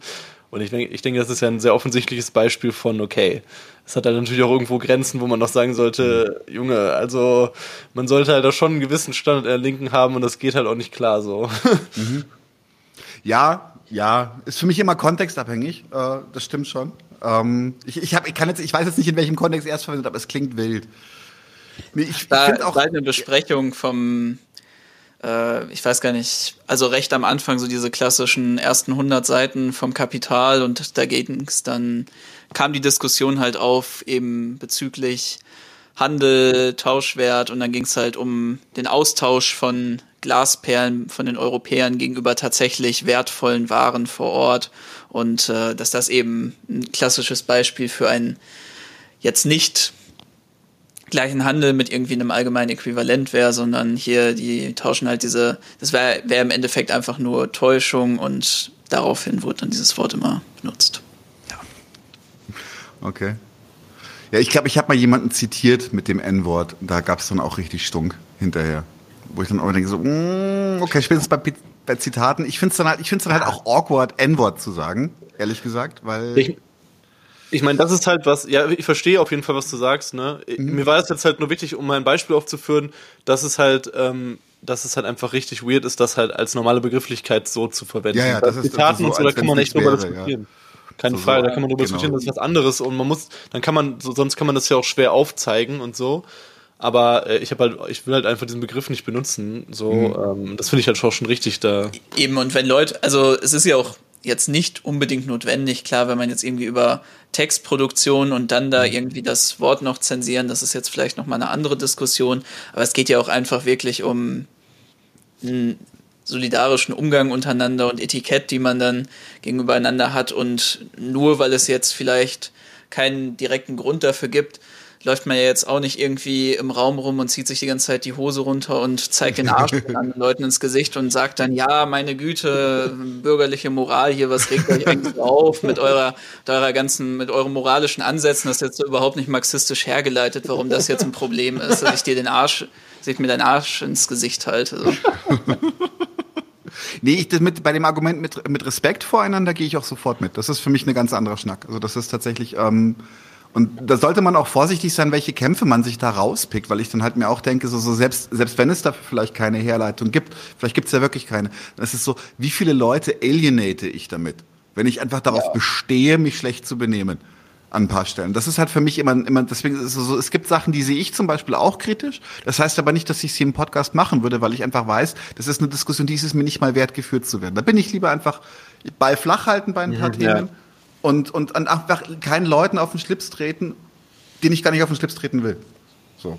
Ja, das ist, das ist bei mir immer wirklich so, ja, so eine Form von, von, ja, ich sage immer Höflichkeit. Einfach Respekt und Höflichkeit zueinander. Ja, auf jeden Fall. Nee, weil was ich tatsächlich ja. witzig fand, ist, dass, dass äh, bei unserem grünen React zum Beispiel äh, auf dem Parteitag, da wurde uns massiv vorgeworfen, dass wir Fäkalausdrücke verwenden. Und das ist dann auch richtig geil. Und dann Leute, so, wir, wir leiten dann richtig lange was her, machen, glaube ich, in, Augen, in meinen Augen auch ganz gute Argumente, dass er hat Kacke gesagt, voll schlimm. Kannst du Es ist so ja. the last resort. Wenn man gar nichts mehr zu sagen hat, dann sagt man, er hat Kacke gesagt. Ja, weiß ich nicht. Ach, krass.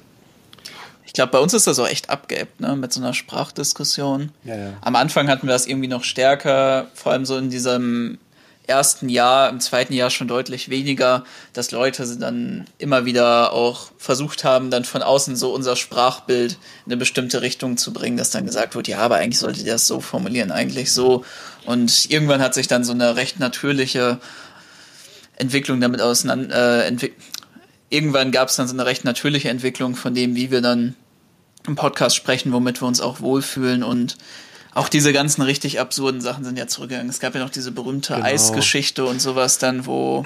Ja, da, da, ja, das wollte ich gerade noch hinzufügen. Das ist ja nicht nur eine sprachliche ja, Sache, das ist auch eine Verhaltenssache. sondern, sondern dass wir auch häufiger mal so Verhaltenstipps von äh, Linken, Linken bekommen, die dann äh, sagen, ach, steh doch bitte nicht so breitbeinig, während du dein Eis isst auf, deinem, auf dem Foto. Denk doch mal darüber nach.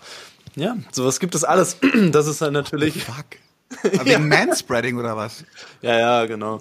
Also ich, ich glaube, die Person hat Manspreading nicht so richtig verstanden, was das so äh, genau Ich glaube, ich stand am Hafen, ne? Ja, genau. Ich stand einfach am Hafen in Dortmund in so einer Story auf äh, so leicht erhöht irgendwie und habe mich ganz normal hingestellt und mein Eis genossen. Aber sowas gibt's halt, ne? Und äh, ja, das, deswegen, ja, weil das ist halt auch ganz normal. Ich meine, speziell, wenn man jetzt halt irgendwie so, ja, zwei weiße Typen machen halt einen Podcast, so, das, das fuckt die Leute halt generell ab. Dann hast du halt eine Agenda gegen dich schon. So, das ist halt mhm. einfach so. Ja, es gibt halt, halt Leute. Da, da, was wir eben machen, ne? Ja, natürlich. Das kommt dann auch noch dazu. Genau, wir, wir sind ja auch offensiv zu manchen Themen, die halt, wo halt die Leute, was die Leute halt abfuckt. Und dann gibt's halt einfach Leute, die führen eine Agenda gegen dich. Die sagen mhm. halt, äh, okay, das darf's halt grundsätzlich nicht geben und so. Und dann ziehen sie sich halt den absurdesten Scheiß raus, um dich halt irgendwie anzufeinden. Aber wie gesagt, da ja. lachst du halt drüber, ne, meistens.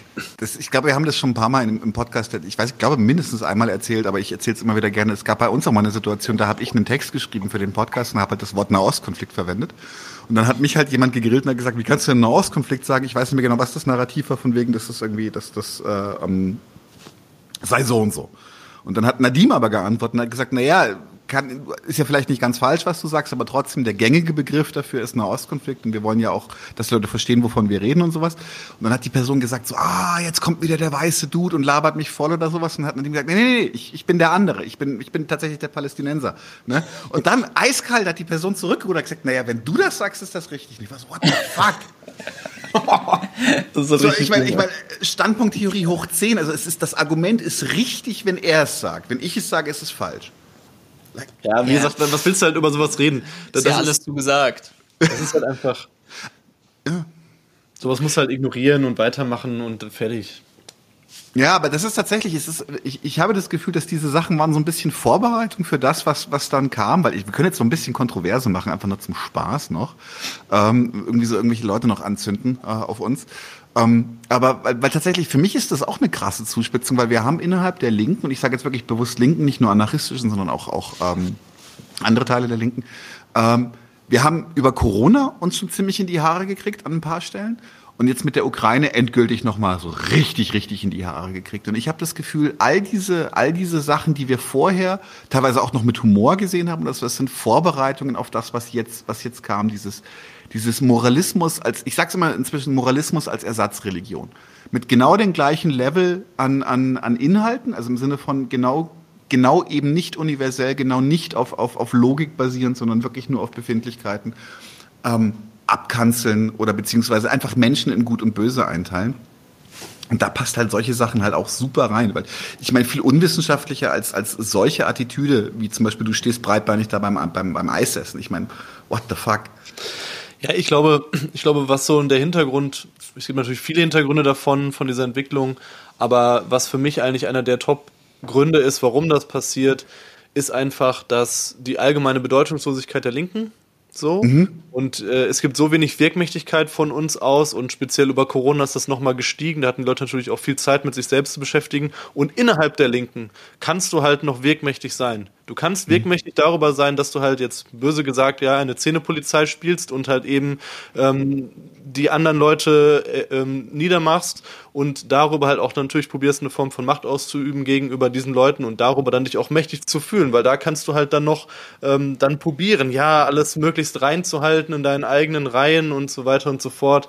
Ähm, und das ist, glaube ich, echt ein wichtiger Grund. Und das ist natürlich mhm. eine Politik, die auf jeder Ebene zum Scheitern verurteilt und völlig absurd ist. Ich finde das mhm. ganz spannend. Ich würde ja auch zustimmen mit dem, was bei den Leuten dann, was das für direkte Folgen hat. Aber es ist ja so witzig, wenn man die Leute ganz direkt fragt, dann bilden, also dann binden die das ja alles wirklich in so ein Narrativ ein von, wir schaffen hier jetzt wirklich einen Raum, in dem sich alle wohlfühlen können und vor allem auch, in dem wir dann die ganze Gesellschaft, die Massen im Endeffekt in unsere Organisation reinbekommen.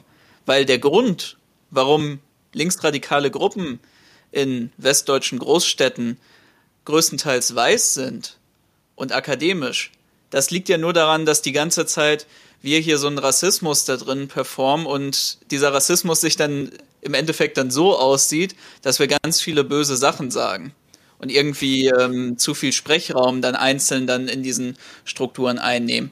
Aber was dann für viele Sachen tatsächlich dahinter stecken, das wird dann gar nicht mehr reflektiert und was dann als die Kur im Endeffekt für das Ganze angeboten wird, ist dann eben versuchen, die Sprache vor Ort und das Verhalten vor Ort möglichst, möglichst reinzuhalten, anstatt tatsächlich mal Sachen zu machen, die die Leute auch interessieren, die sie mhm. in ihrer Lebensrealität abholen. Und auch mhm. diese Organisation aktiv für die Lebensrealitäten der allermeisten Menschen in Deutschland zu öffnen und vor allem von denen, die wirklich ganz, ganz stark marginalisiert sind und teilweise mehreren Jobs nachgehen müssen. Mhm. Es war jetzt eigentlich theoretisch ein schönes Schlusswort. Ich habe aber trotzdem noch, noch mindestens eine Frage. Aber das äh, sehe ich, sehe ich exakt genauso. Ähm, ich finde es, was, was, was, äh, was so ein bisschen rausklingt, ist, ich, äh, was ich einen schönen Begriff fand, ist die, die Ideologie der Niederlage. So, es ist äh, Rede der Wirkmächtigkeit. So, so, wir haben nichts zu melden, gar nichts. So, so, so wenig wie, glaube ich, in, in, in der Geschichte noch nie hat die Linke zu melden in Deutschland gerade. Und dann, dann halt diese Purity Politics, das liegt doch nur daran, weil wir alle irgendwie das und nicht machen, das und nicht machen, genau. Aber was hat das mit Lebensrealitäten zu tun? Nee, bin ich, bin ich, bin ich, finde ich beides sehr, sehr guten Input. Aber es ist natürlich ein Teufelskreis, ne? Weil wenn, wenn das jetzt halt so die, der, der übertriebene Duktus ist und wenn das jetzt so der Fokus von, von unserer Politik wird, dann äh, kann es ja nur noch schlimmer werden und es kann immer noch schlimmer werden. Also die Linke kann noch, noch, noch äh, abgefuckter und noch, noch weniger wirkmächtig sein. Das ist immer möglich. So, also und das ist halt auch, wird auf jeden Fall dazu führen, wenn wir uns nur mit uns selbst und, äh, und den Problemen und den äh, Ecken und Kanten der anderen beschäftigen. Und ich meine, wo ist halt letztendlich genau dieser, dieser ganz wichtige Satz auch in der Linken halt geblieben?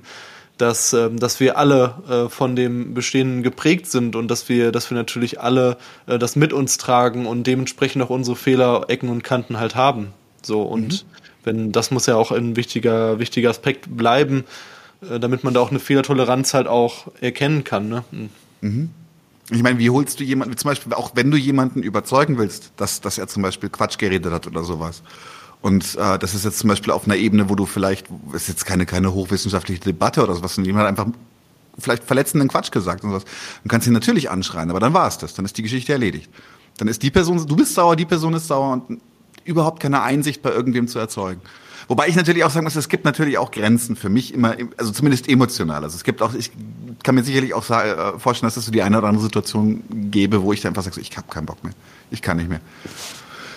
Aber vor allen Dingen, vor allen, nein, das Problem ist ja auch, dass, dass, diese, dass diese Art und Weise der Kultur, die verschließt ja dann auch die Augen davor, ja, was wirklich es für Probleme ähm, in den eigenen Reihen gibt, weil wir haben ja faktische Probleme, linken Strukturen mit, mhm. ähm, mit patriarchaler Gewalt, um nur ein Beispiel zu nennen, ja. Mhm. Und ich habe halt eben Situationen in, äh, in, in meiner Organisierung, in meiner Zeit erlebt, wo es konkrete Fälle gab, wo Leuten vorgeworfen wurde, hier, ähm, du, äh, es, es, gab halt mehrere Frauen, die dir gesagt haben, du bist, ähm, du bist übergriffig und sie fühlen sich von dir angegriffen und dann wurde in der gleichen Situation aber die Person misgendert und dann ist quasi nur noch das Thema gewesen, ja? Also oh, solche okay. Sachen hab, hab, äh, sind, sind ja, das ist ja das genau, was diese Politik herbeileitet, dass also mhm wirklich krasse Missstände nicht mehr angegangen werden können oder sogar in den Hintergrund geraten, weil dann eben solche Sachen passieren, die okay, äh, klar ist das jetzt auch nicht so toll, eine Person zu misgendern oder so, aber sowas passiert halt, ne? Aber was halt auch passieren darf, ist halt, dass sein, jemand ja? halt, dass, ja. dass halt jemand irgendwie äh, massig Frauen halt sagen, so, ähm, von dem bin ich halt abgefuckt. So. Mhm. Nee, verstehe ich. Das ist, ist, ist man verschleiert hat, also es ist eine, es ist eine Verschleierungstaktik. Es ist nicht nur eine Verschleierungstaktik äh, ähm, gegenüber der eigenen Wirkohnmächtigkeit, sondern es ist auch eine Verschleierungstaktik gegenüber den eigenen Problemen. Und vor allem ist es auch eine gute Möglichkeit, sich nicht mit sich selber zu beschäftigen. Das ist das, was ich immer wichtig finde. Es ist die, diese, diese Hardcore-Moralisten, die brauchen sich nicht reflektieren. Das ist, es ist super gemütlich. Mhm. Wenn du die Welt in klar, gut und böse teilst, brauchst du nicht, brauchst du nicht nachdenken, was ist meine Rolle darin. Genau. Du kannst deine, deine Widersprüche, die du auch hast, die kannst du mhm. einfach ähm, ignorieren, die können, die treten in den Hintergrund und du kannst andere schön ans Kreuz nageln äh, für, für deine eigenen Sünden sozusagen, ja. Und ähm, aber gut, Daniel, ich würde dir nicht zustimmen. Ich finde nicht, dass das ein schönes Schlussthema ist. Wir müssen doch irgendwas Hoffnungsvolles, irgendwas Schönes. Ja. Ähm, nein, nein, ich fand nur einfach, ich hab, ihr habt das sehr sauber formuliert, deswegen fand ich das einfach ein schönes, also wirklich so, so, oh, nice one. Nee, ich habe aber tatsächlich auch noch Fragen. Und zwar ist noch die Frage, wo geht's hin, zum Beispiel? Wo geht Übertage hin? Was ist 2023 geplant? Habt ihr, habt ihr euch Ziele gesetzt? Habt ihr irgendwelche Projekte am Start oder sowas? Ja, wir haben ja tatsächlich eigentlich ein ganzes Video dazu gemacht, wo wir dann als äh, neueres Vorsätze angekündigt haben, was sich bei uns alles verändern wird. Das ist ja eben das gerade schon gesagte, die Veränderung einfach in der Folgenstruktur, dass wir nur noch diese mhm. zwei Folgen pro Monat haben, aber eben da dann auch deutlich mehr Arbeit reinstecken, die Sachen also keine Lückenfüllerfolgen mehr, weil das ist auch mhm. was, was ich glaube ich gerade nicht gesagt habe, was uns eben im letzten Jahr stark aufgefallen ist, dass wir gerade als so diese richtig einfachen Themen ausgegangen sind, wir dann ganz häufig, wenn wir dann jetzt nicht eben einen Gast hatten, dann auf einmal mal davor standen, okay, wir müssen jetzt noch irgendeine Folge die Woche abliefern und man will ja jetzt auch nicht irgendwie ständig Pausen da einbauen, sondern wir haben ja mhm. wirklich gesagt, wenn wir uns jetzt so ein so eine Regelmäßigkeit setzen, dann wollen wir die auch einhalten. Und dann sitzt du auf einmal da und denkst dann, ja, puh, was machen wir jetzt als erste Folge fürs neue Jahr? Ähm, ja, keine Ahnung, Cannabis-Legalisierung, äh, kann man ja mal drüber sprechen. Und äh, sowas wollen wir einfach vermeiden, weil wir wollen jetzt nicht mehr hier irgendeinen Quatsch abliefern und irgendwie dann nur rumlabern und dann was haben, was schlecht läuft, was halbgar ist, was uns keinen wirklichen Spaß macht und wo die Leute dann am Ende auch ja selber keinen Spaß dadurch dran haben, weil man merkt es einfach. Und mhm. das ist eben unser Ziel fürs neue Jahr bei den Folgen, äh, bei dem Podcast wirklich weniger produzieren, aber dafür hochwertiger und sonst eben mit dem ganzen Streaming uns deutlich, deutlich mehr ausprobieren. Mal einfach neue Sachen angehen, uns ähm, auch über Reaction und Ranking hinaus haben wir uns auch schon ein bisschen Gedanken gemacht zu verschiedenen Formaten, die man nochmal angehen könnte. Also wir haben uns da echt viel überlegt, worauf wir mal Bock hätten und ja, da wollen wir uns wirklich einfach ganz frei ausprobieren und auch Sachen mit dem Streaming einfach da die Qualität erhöhen. Also alles mhm. soll professioneller wirken, alles soll auch einfach so, wie wir uns das wirklich vorstellen in dem Eigenbild von unserem Projekt, soll alles schön ansehnlicher sein. Im Endeffekt schon viel von dem, was ihr eigentlich so macht mit 99 zu 1. Äh, mhm. Einfach eine kleine Qualitätsoffensive. Ja, mhm. und ansonsten haben wir auch noch hier lokal einiges, was sich bewegt. Ja, genau, wir haben, ähm, wir haben ja gerade, da kann man auch an den, den Streamer nochmal schön nutzen, um darauf aufmerksam zu machen. Wir bauen ja einen Nachbarschaftsraum äh, bei uns in, in Dortmund im Unionsviertel halt auf, haben da eine Crowdfunding-Kampagne gerade am Laufen, also Union Salon bei Startnext, könnt ihr gerne mal mhm. reinschauen. Ähm, und da geht es einfach auch so ein bisschen darum, wir haben ja einen sehr starken, wir sagen ja auch immer so, wir müssen uns organisieren, wir müssen halt ähm, Massenarbeit machen und das haben wir auch schon immer in einem gewissen Umfang ja immer gemacht ähm, äh, in, sofern es halt immer möglich ist, du hast ja natürlich immer die Möglichkeit dazu. Und das ist jetzt halt auch ähm, dieser Nachbarschaftsraum nochmal für uns auch wichtig, dass wir mit unseren Genossinnen hier vor Ort halt auch nochmal eine Struktur aufbauen, eine Weiterentwicklung von dieser, dieser Massenarbeit halt auch machen. Und mhm. das äh, ist ein großes Projekt für uns dieses Jahr, ja. Ich finde das wirklich lustig, wie, glaube ich, jetzt seit geschlagenen 10 bis 15 Minuten sich alles nur um meine breitbeinige Eisgenussgeschichte dreht. Das ist geil. sehr, sehr intensiv über die Anatomie des breitbeinigen Sitzens als Mann diskutiert. Also vielleicht, um das nochmal in, inhaltlich was dazu zu sagen, ja. Also, Natürlich. Inhaltlich sage ich dazu, dass ich mein Eis verfickt nochmal so esse, wie ich will. Ja, natürlich, aber das, das sowieso, das sowieso, aber, aber bei Manspreading ist ja tatsächlich insofern was dran. Also ich kenne das halt vor allen Dingen dadurch, dass wenn man jetzt in der Bahn ja, in sitzt, Bahn. sitzt in der Bahn, so. Und der und, Typ und, nimmt halt den Platz und, weg. Du, und, genau. Und du nimmst halt Platz ein, und das ist halt so, ne? Das ist halt eine berechtigte Kritik und das ist halt äh, patriarchales Verhalten, was, was sehr, äh, ne? Das ist eine Machtdemonstration. Genau. Einfach. Genau, genau, das, das ist einfach dieses Raum einnehmen. Und das finde ich, das ist ja auch wirklich tatsächlich ja. eine Diskussion, die man führen kann und führen sollte, auch in linken Räumen, ja. wenn jetzt irgendwie sich immer der Typ dann da breit aufs Sofa schmeißt und irgendwie mit dem Arm noch drüber und laut irgendwie spricht, das ist ja dann auch immer so eine Sache, wo man tatsächlich sagen kann, ja, ab einem bestimmten Punkt ist es einfach unfassbar nervig und die Leute vor Ort fühlen sich auch nicht mehr wohl wenn der eine gleiche Atze, der dann selbstbewusst da immer rumschreit, wieder den Tag reinkommt und wieder nur irgendwie laut rumschreit und alle nicht ausreden lässt. Aber, aber reicht dann nicht einfach die Aufforderung, sei kein Arschloch? Ja, man kann natürlich sagen, eigentlich vieles von dem, was links natürlich verpackt wird in den Räumen, ist sehr einfach das, was meine Oma eigentlich auch schon wusste und was meine Oma auch irgendwann gesagt hätte, der dann äh, von meinen Freunden bei ihr zu Besuch wäre, obwohl die haben sich alle immer super verhalten. So Props gehen raus an meine Freunde, die bei meiner Oma zu Besuch waren. Die waren immer super Gäste, sie hat sich immer sehr gefreut. Nee, aber das natürlich, das sind im Endeffekt recht allgemein verständliche Sachen und die meisten kennen es auch und äh, es wird dann häufig nur so verpackt gegenüber den Leuten, die dann gerade aus der Nachbarschaft reinkommen, so dass es dann am Ende auch nicht so wirklich verstehen. Mhm. Aber ja, esst euer Eis, wenn ihr auf einem freien Feld steht, so wie ihr wollt, ganz breitbeinig, ganz die Beine so ja. zusammen, wie ihr das gerne habt. Genau, im Spagat. War auf jeden Fall im 50 Meter Umkreis keine einzige äh, weibliche Person anwesend oder Flinterperson. Ja, das, okay. Ich muss sagen, ich finde es echt absurd. Ich finde es echt, also das mit dem Eis hat mich jetzt schon mal ein bisschen geflasht. Aber lassen, lassen wir die Eisgeschichte jetzt auch mal Eisgeschichte sein, weil ja. es ist, äh, es ist eigentlich ist es ein bisschen, was ich insgesamt die Tragik finde, ist, ist, dass diese diese Diskussion häufig halt ablenken vom Wesentlichen. So, wir sind, wir leben immer noch im Kapitalismus, wir leben immer noch in einer Klassengesellschaft, wir sind immer noch äh, per se unterdrückt und ausgebeutet. Ähm, ja, könnten wir mal drüber reden, wie wir da rangehen. Jetzt sind wir zwar schon wieder bei dem Thema, aber das macht mich auch persönlich richtig wahnsinnig.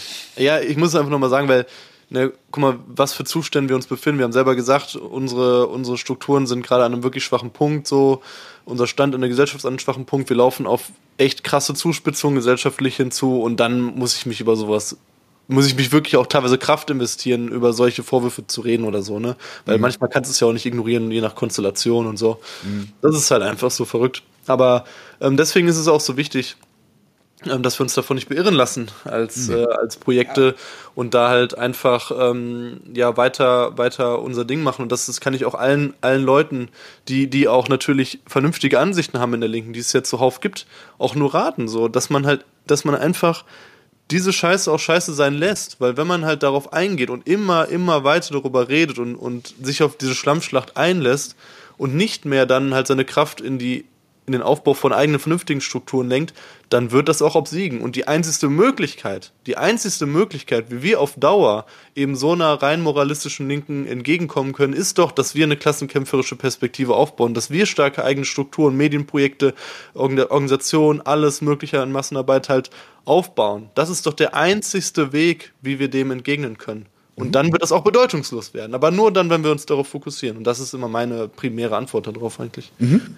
Finde ich cool. Es gibt dieses geile Meme, was ich sehr gerne mag. They have us fighting a culture war to prevent us from fighting a class war. Und das fasst das in meinen Augen ziemlich gut zusammen. Nee, ja. ich finde es auch, aber ich muss auch, äh, die letzte Frage, die ich jetzt noch an euch habe, ist, ist wie seht ihr eigentlich die Entwicklung gerade? Weil ich meine, jetzt haben wir gerade ein bisschen abgelästert und hier sind, da sind überall irgendwelche, irgendwelche performativen Linken und das ist doof und da haben wir uns gespalten, aber ähm, seht ihr auch zum Beispiel irgendwelche positiven Tendenzen? Ich meine jetzt äh, zum Beispiel, gehen wir mal, gehen wir mal einfach auf das sind, was wir selber sind. Äh, klassenbewusste linke Podcast. Vor drei Jahren, jetzt. Hm. Bisschen was ist da, oder? Ja, auf, auf jeden, jeden Fall. Und ich denke auch gerade in der anarchistischen Bewegung oder generell so in der breiten libertären Linksradikalen hat sich da einiges getan. Also das haben wir ja auch stark gemerkt, dass ist ja jetzt wirklich nicht so. Es gab ja auch Leute, die irgendwie gesagt haben, ja, hier irgendwie ihr habt uns äh, dazu inspiriert, aber ich habe wirklich das Gefühl, es gibt so einen ganz allgemeinen Trend, von dem wir dann auch ein kleiner Teil sind, der wirklich sich daran gemacht hat, eben entgegen Liberalisierungstendenzen in der anarchistischen Bewegung auch da eine starke klassenkämpferische Haltung auszuformulieren. Und man hat auch gemerkt, dass gerade eben mit Corona, so schlimm das auch alles war, sich da auch wirklich so ein bisschen dran gemessen hat, welche dieser Strukturen sind wirklich überlebensfähig in so einer Krise und auch interne Reflexion, die vielleicht in den allermeisten Fällen dazu geführt hat, dass die Leute sich nur noch um sich, um ihre eigenen Konflikte, um ihre eigenen Probleme gedreht haben. Aber ich habe auch das Gefühl, dass bei einigen da auch eine gewisse Schärfe rausgekommen ist. Wirklich eine inhaltliche Schärfe und auch richtig strategische Überlegungen, mit denen man dann wieder neu gestartet hat. Und wir, wir sehen das ja in verschiedenen Städten. Ich meine, wir hatten auch die Bremer Genossinnen zu Gast. Das ist ja immer so das Paradebeispiel für viele Leute da, wo wirklich jetzt richtig gute linksradikale Stadtteilarbeit geleistet wird aber auch darüber hinaus gibt es da wirklich verschiedene Beispiele, wo ich sagen würde, in unterschiedlichsten Städten, da hat sich wirklich was getan und das ist auch schön mit anzusehen und da muss man dann auch sagen, das ist wenigstens noch was Positives, was wir da aus der Krise rausziehen können. Und ansonsten gibt es natürlich auch noch diverse andere Beispiele. Mit dem Ende jetzt von Fridays for Future und so einer liberalen Ausrichtung von der Klimabewegung sehen wir auch einfach, dass sich viele Teile davon, und das ist wirklich sehr schön, im Endeffekt wie eine neue linksradikale Jugendbewegung radikalisiert haben. Und gerade jetzt mhm. im Kampf um Lützerath sieht man da auch nochmal so richtig diese Stärke, auch wenn da natürlich jetzt auch viel Scheiße mit der Räumung passiert und das alles viel schneller passiert, als man am Anfang so gedacht hatte. Es ist schön zu sehen, dass da eben über diese Klimafrage wir jetzt eine richtig neue Politisierungswelle in der Jugend sehen. Und das macht mich auch wirklich, wirklich zuversichtlich, dass ja, im Endeffekt unsere Kraft jetzt nicht einfach nur verpufft und es in allen Fragen in Richtung ähm, rechts geht oder auch in Richtung weitere Liberalisierung. Ja, und Daniel, auch was du so ein bisschen angeschnitten hast am Anfang ähm, mit so klassenkämpferischen Medienprojekten, Podcastprojekten. Ich habe halt das Gefühl, dass so zum Anfang, wo ich halt ähm, aktiv äh, geworden bin, also jetzt ähm, bald 15 Jahre, ähm, da war halt Klasse einfach überhaupt kein Begriff. Mhm. Es gab diesen Begriff in der Linken gar nicht mehr. Also mhm. das, es gab halt diesen Diskurs noch ein bisschen darum. Äh, in so einem, ja, ja. klar, in, in staatssozialistischen ähm, äh, Ansätzen gab es natürlich, nee, da ja. ist ja keine Frage, aber bei ich meine jetzt in der, in der erweiterten linksradikalen äh, Szene und so weiter gab es das halt nicht mehr, ne? Und ähm, auch im Anarchismus sehr, sehr, sehr marginal. Und das ist also tatsächlich eine Entwicklung, dass, ähm, dass zuerst da angefangen wurde, darüber zu reden. Es gab ja auch so generell ganz viele Ansätze von so Neuorientierung von äh, linksradikale Strategie und wieder auf die Gesellschaft wirken. Also es gab ja wirklich viele verschiedene Ansätze, die das zumindest erstmal als Anspruch wieder formuliert haben. Wir müssen weg von Kampagnenpolitik, wir müssen hin wieder zur Gesellschaft wirken, wir müssen eben Massenarbeit in irgendeiner Form machen. Ähm, und das habe ich jetzt halt, wie du das auch gesagt hast, so ein bisschen das Gefühl, dass das halt so ähm, Wirkung zeigt und das halt auch über Klasse zu sprechen, über Klassenkampf zu sprechen, dass es auch wieder normal geworden ist. Und das ist, finde ich, so der erste Schritt, um überhaupt äh, da wieder neu ansetzen zu können und wieder ein neues Morgen erleben zu können. Mhm. Mhm. Mhm. Nee, finde ich, finde ich, finde ich genau richtig. Es ist tatsächlich auch ähm, eine Sache, wo ich immer wieder ein bisschen, ein bisschen Diskussion habe mit, mit äh, Genossen und Genossinnen. Es ist halt, sie sagen so, oh, Theorie und Praxis. Für mich ist das gerade kein, keine, keine, keine Gegenüberstellung. Weil wir sind so, das, das, was ihr gerade sagt, wir sind so weit weg von den Inhalten gewesen, dass ich finde, dass zum Beispiel das, was wir machen, indem wir, indem wir einfach ins Gespräch gehen über genau diese Themen, das ist schon Praxis. Und gute Texte schreiben, gute klassenanalytische Texte schreiben, das ist Praxis. Und das ist, glaube ich, das, was wir gerade am meisten leisten können.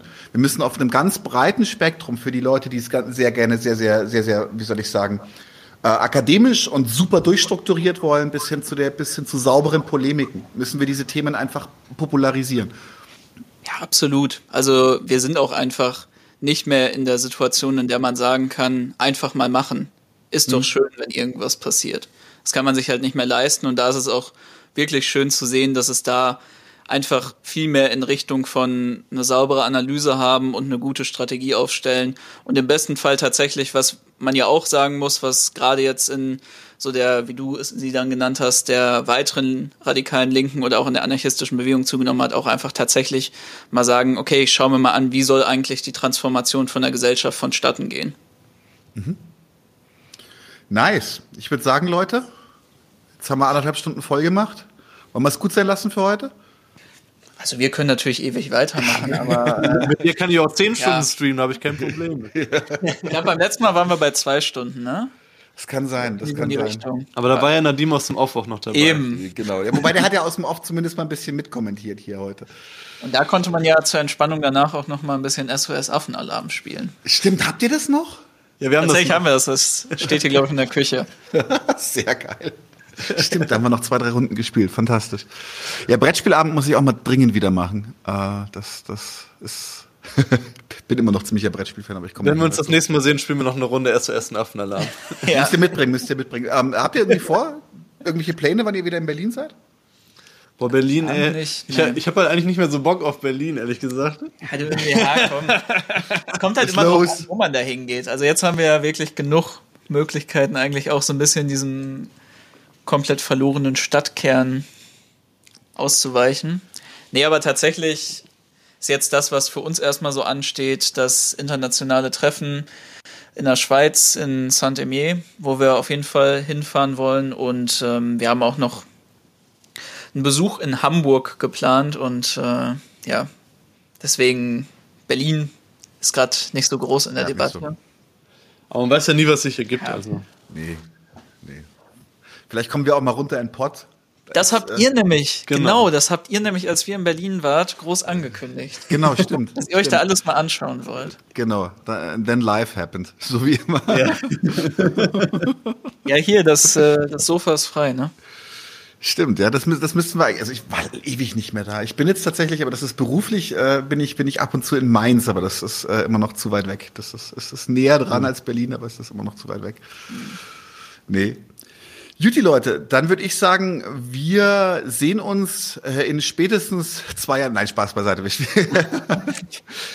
wir sehen uns eh wieder. Ähm, auch gerne, äh, wenn zum Beispiel ihr irgendwie mit Anarchismus die neue Broschüren rausbringt oder wenn es irgendwas Wichtiges mit Übertag gibt oder euer Stadtteilprojekt. Machen wir mal im Klassenkampfsport oder sowas. Äh, total gerne. Auf jeden Fall hat mich tierisch gefreut, euch wieder da zu haben. Ich finde es äh, nochmal einfach generell, finde es super schön, dass da so, dass generell, dass so eine große, schöne Kollaboration auch zwischen uns entsteht, ja. wir uns gegenseitig die Bälle zuspielen, auch Kontakte aufgebaut haben gegenseitig und sowas. Also insofern Ähm, es ist, es erfüllt mich mit viel Freude, äh, euch an unserer Seite zu haben. Und es ist, es ist, ist ein schönes Umfeld. Danke das kann dafür. wirklich nur zurückgeben. Sehr schön, Daniel. Das ist sehr schön gesagt. Ja. Cool. Dann wünsche ich allen Zuschauern und Zuschauerinnen einen wunderschönen Abend und ja, wir sehen uns, ich glaube, nächsten Dienstag wieder bei 99 zu 1 und äh, ihr seid wann wieder am Start? Am Sonntag. Son Sonntag, genau, hat ihr ja gesagt. Stimmt, deswegen macht ihr macht ihr Erste des. Jahres. Erste des Jahres. Genau, ich mache tatsächlich, äh, für alle, die es interessiert, ich mache weiter anarchistischen Content und zwar am Donnerstag über einen Kontakt, den mir äh, Marian und Joshua zugespielt haben, mache ich mit Gabriel Kuhn in Kritik des Insurrektionalismus. Das klingt jetzt vielleicht ein bisschen nischig, ist aber in meinen Augen sehr, sehr wichtig. Sehr geil. Also ich würde mir das auf jeden Fall geben. Gabriel lohnt sich immer. Ja, super sympathischer Kerl. Haben schon mal telefoniert. Äh, ich bin sofort Dialektadaption ins halbe Österreichisch reingefallen, dass ich, dass ich das bei mir parat habe. Muss aufpassen, dass ich nicht klinge wie ein Ösi, wenn wir das Interview machen. also, gute Nacht euch allen und wir sehen uns äh, entweder bei Übertage oder bei 99 zu 1. Glück auf. Schönen Abend noch. Glück auf. Leute, wir brauchen eure Hilfe. Wenn euch dieses Video gefallen hat, klickt auf Like, abonniert den Kanal und vergesst nicht das Glöckchen zu drücken, damit ihr benachrichtigt werdet, wenn wir neuen Content droppen. Außerdem solltet ihr uns überall folgen, wo wir verfügbar sind. Das ist Facebook, Instagram, Twitter und Twitch. Und wenn wir irgendwelche Ankündigungen machen oder Posts, dann shared, was das Zeug hält. Gebt uns all eure Liebe. Wir haben mittlerweile ziemlich signifikante Kosten. Wenn ihr es euch irgendwie leisten könnt, unterstützt uns doch auf Patreon. Dann kommt ihr auch in den Genuss verschiedener Vorteile, wie zum Beispiel Zugang zu unserer Discord-Community oder Zugang zu den ultrageheimen Patreon-Episoden, die wir dort posten. Außerdem könnt ihr uns natürlich auch über PayPal Spenden zukommen lassen. Außerdem haben wir mittlerweile einen eigenen Online-Shop. Das heißt, wenn ihr euch immer noch fragt, was ihr euren Lieben zu Weihnachten, Ostern oder sonst wie schenken könnt, geht dorthin und kauft duftes Merch. Alle Links dazu hier in der Beschreibung oder auch auf unserer Webseite 99zu1.de. Vielen Dank fürs Dabeisein, danke für die Unterstützung und wir sehen uns in diesem Theater.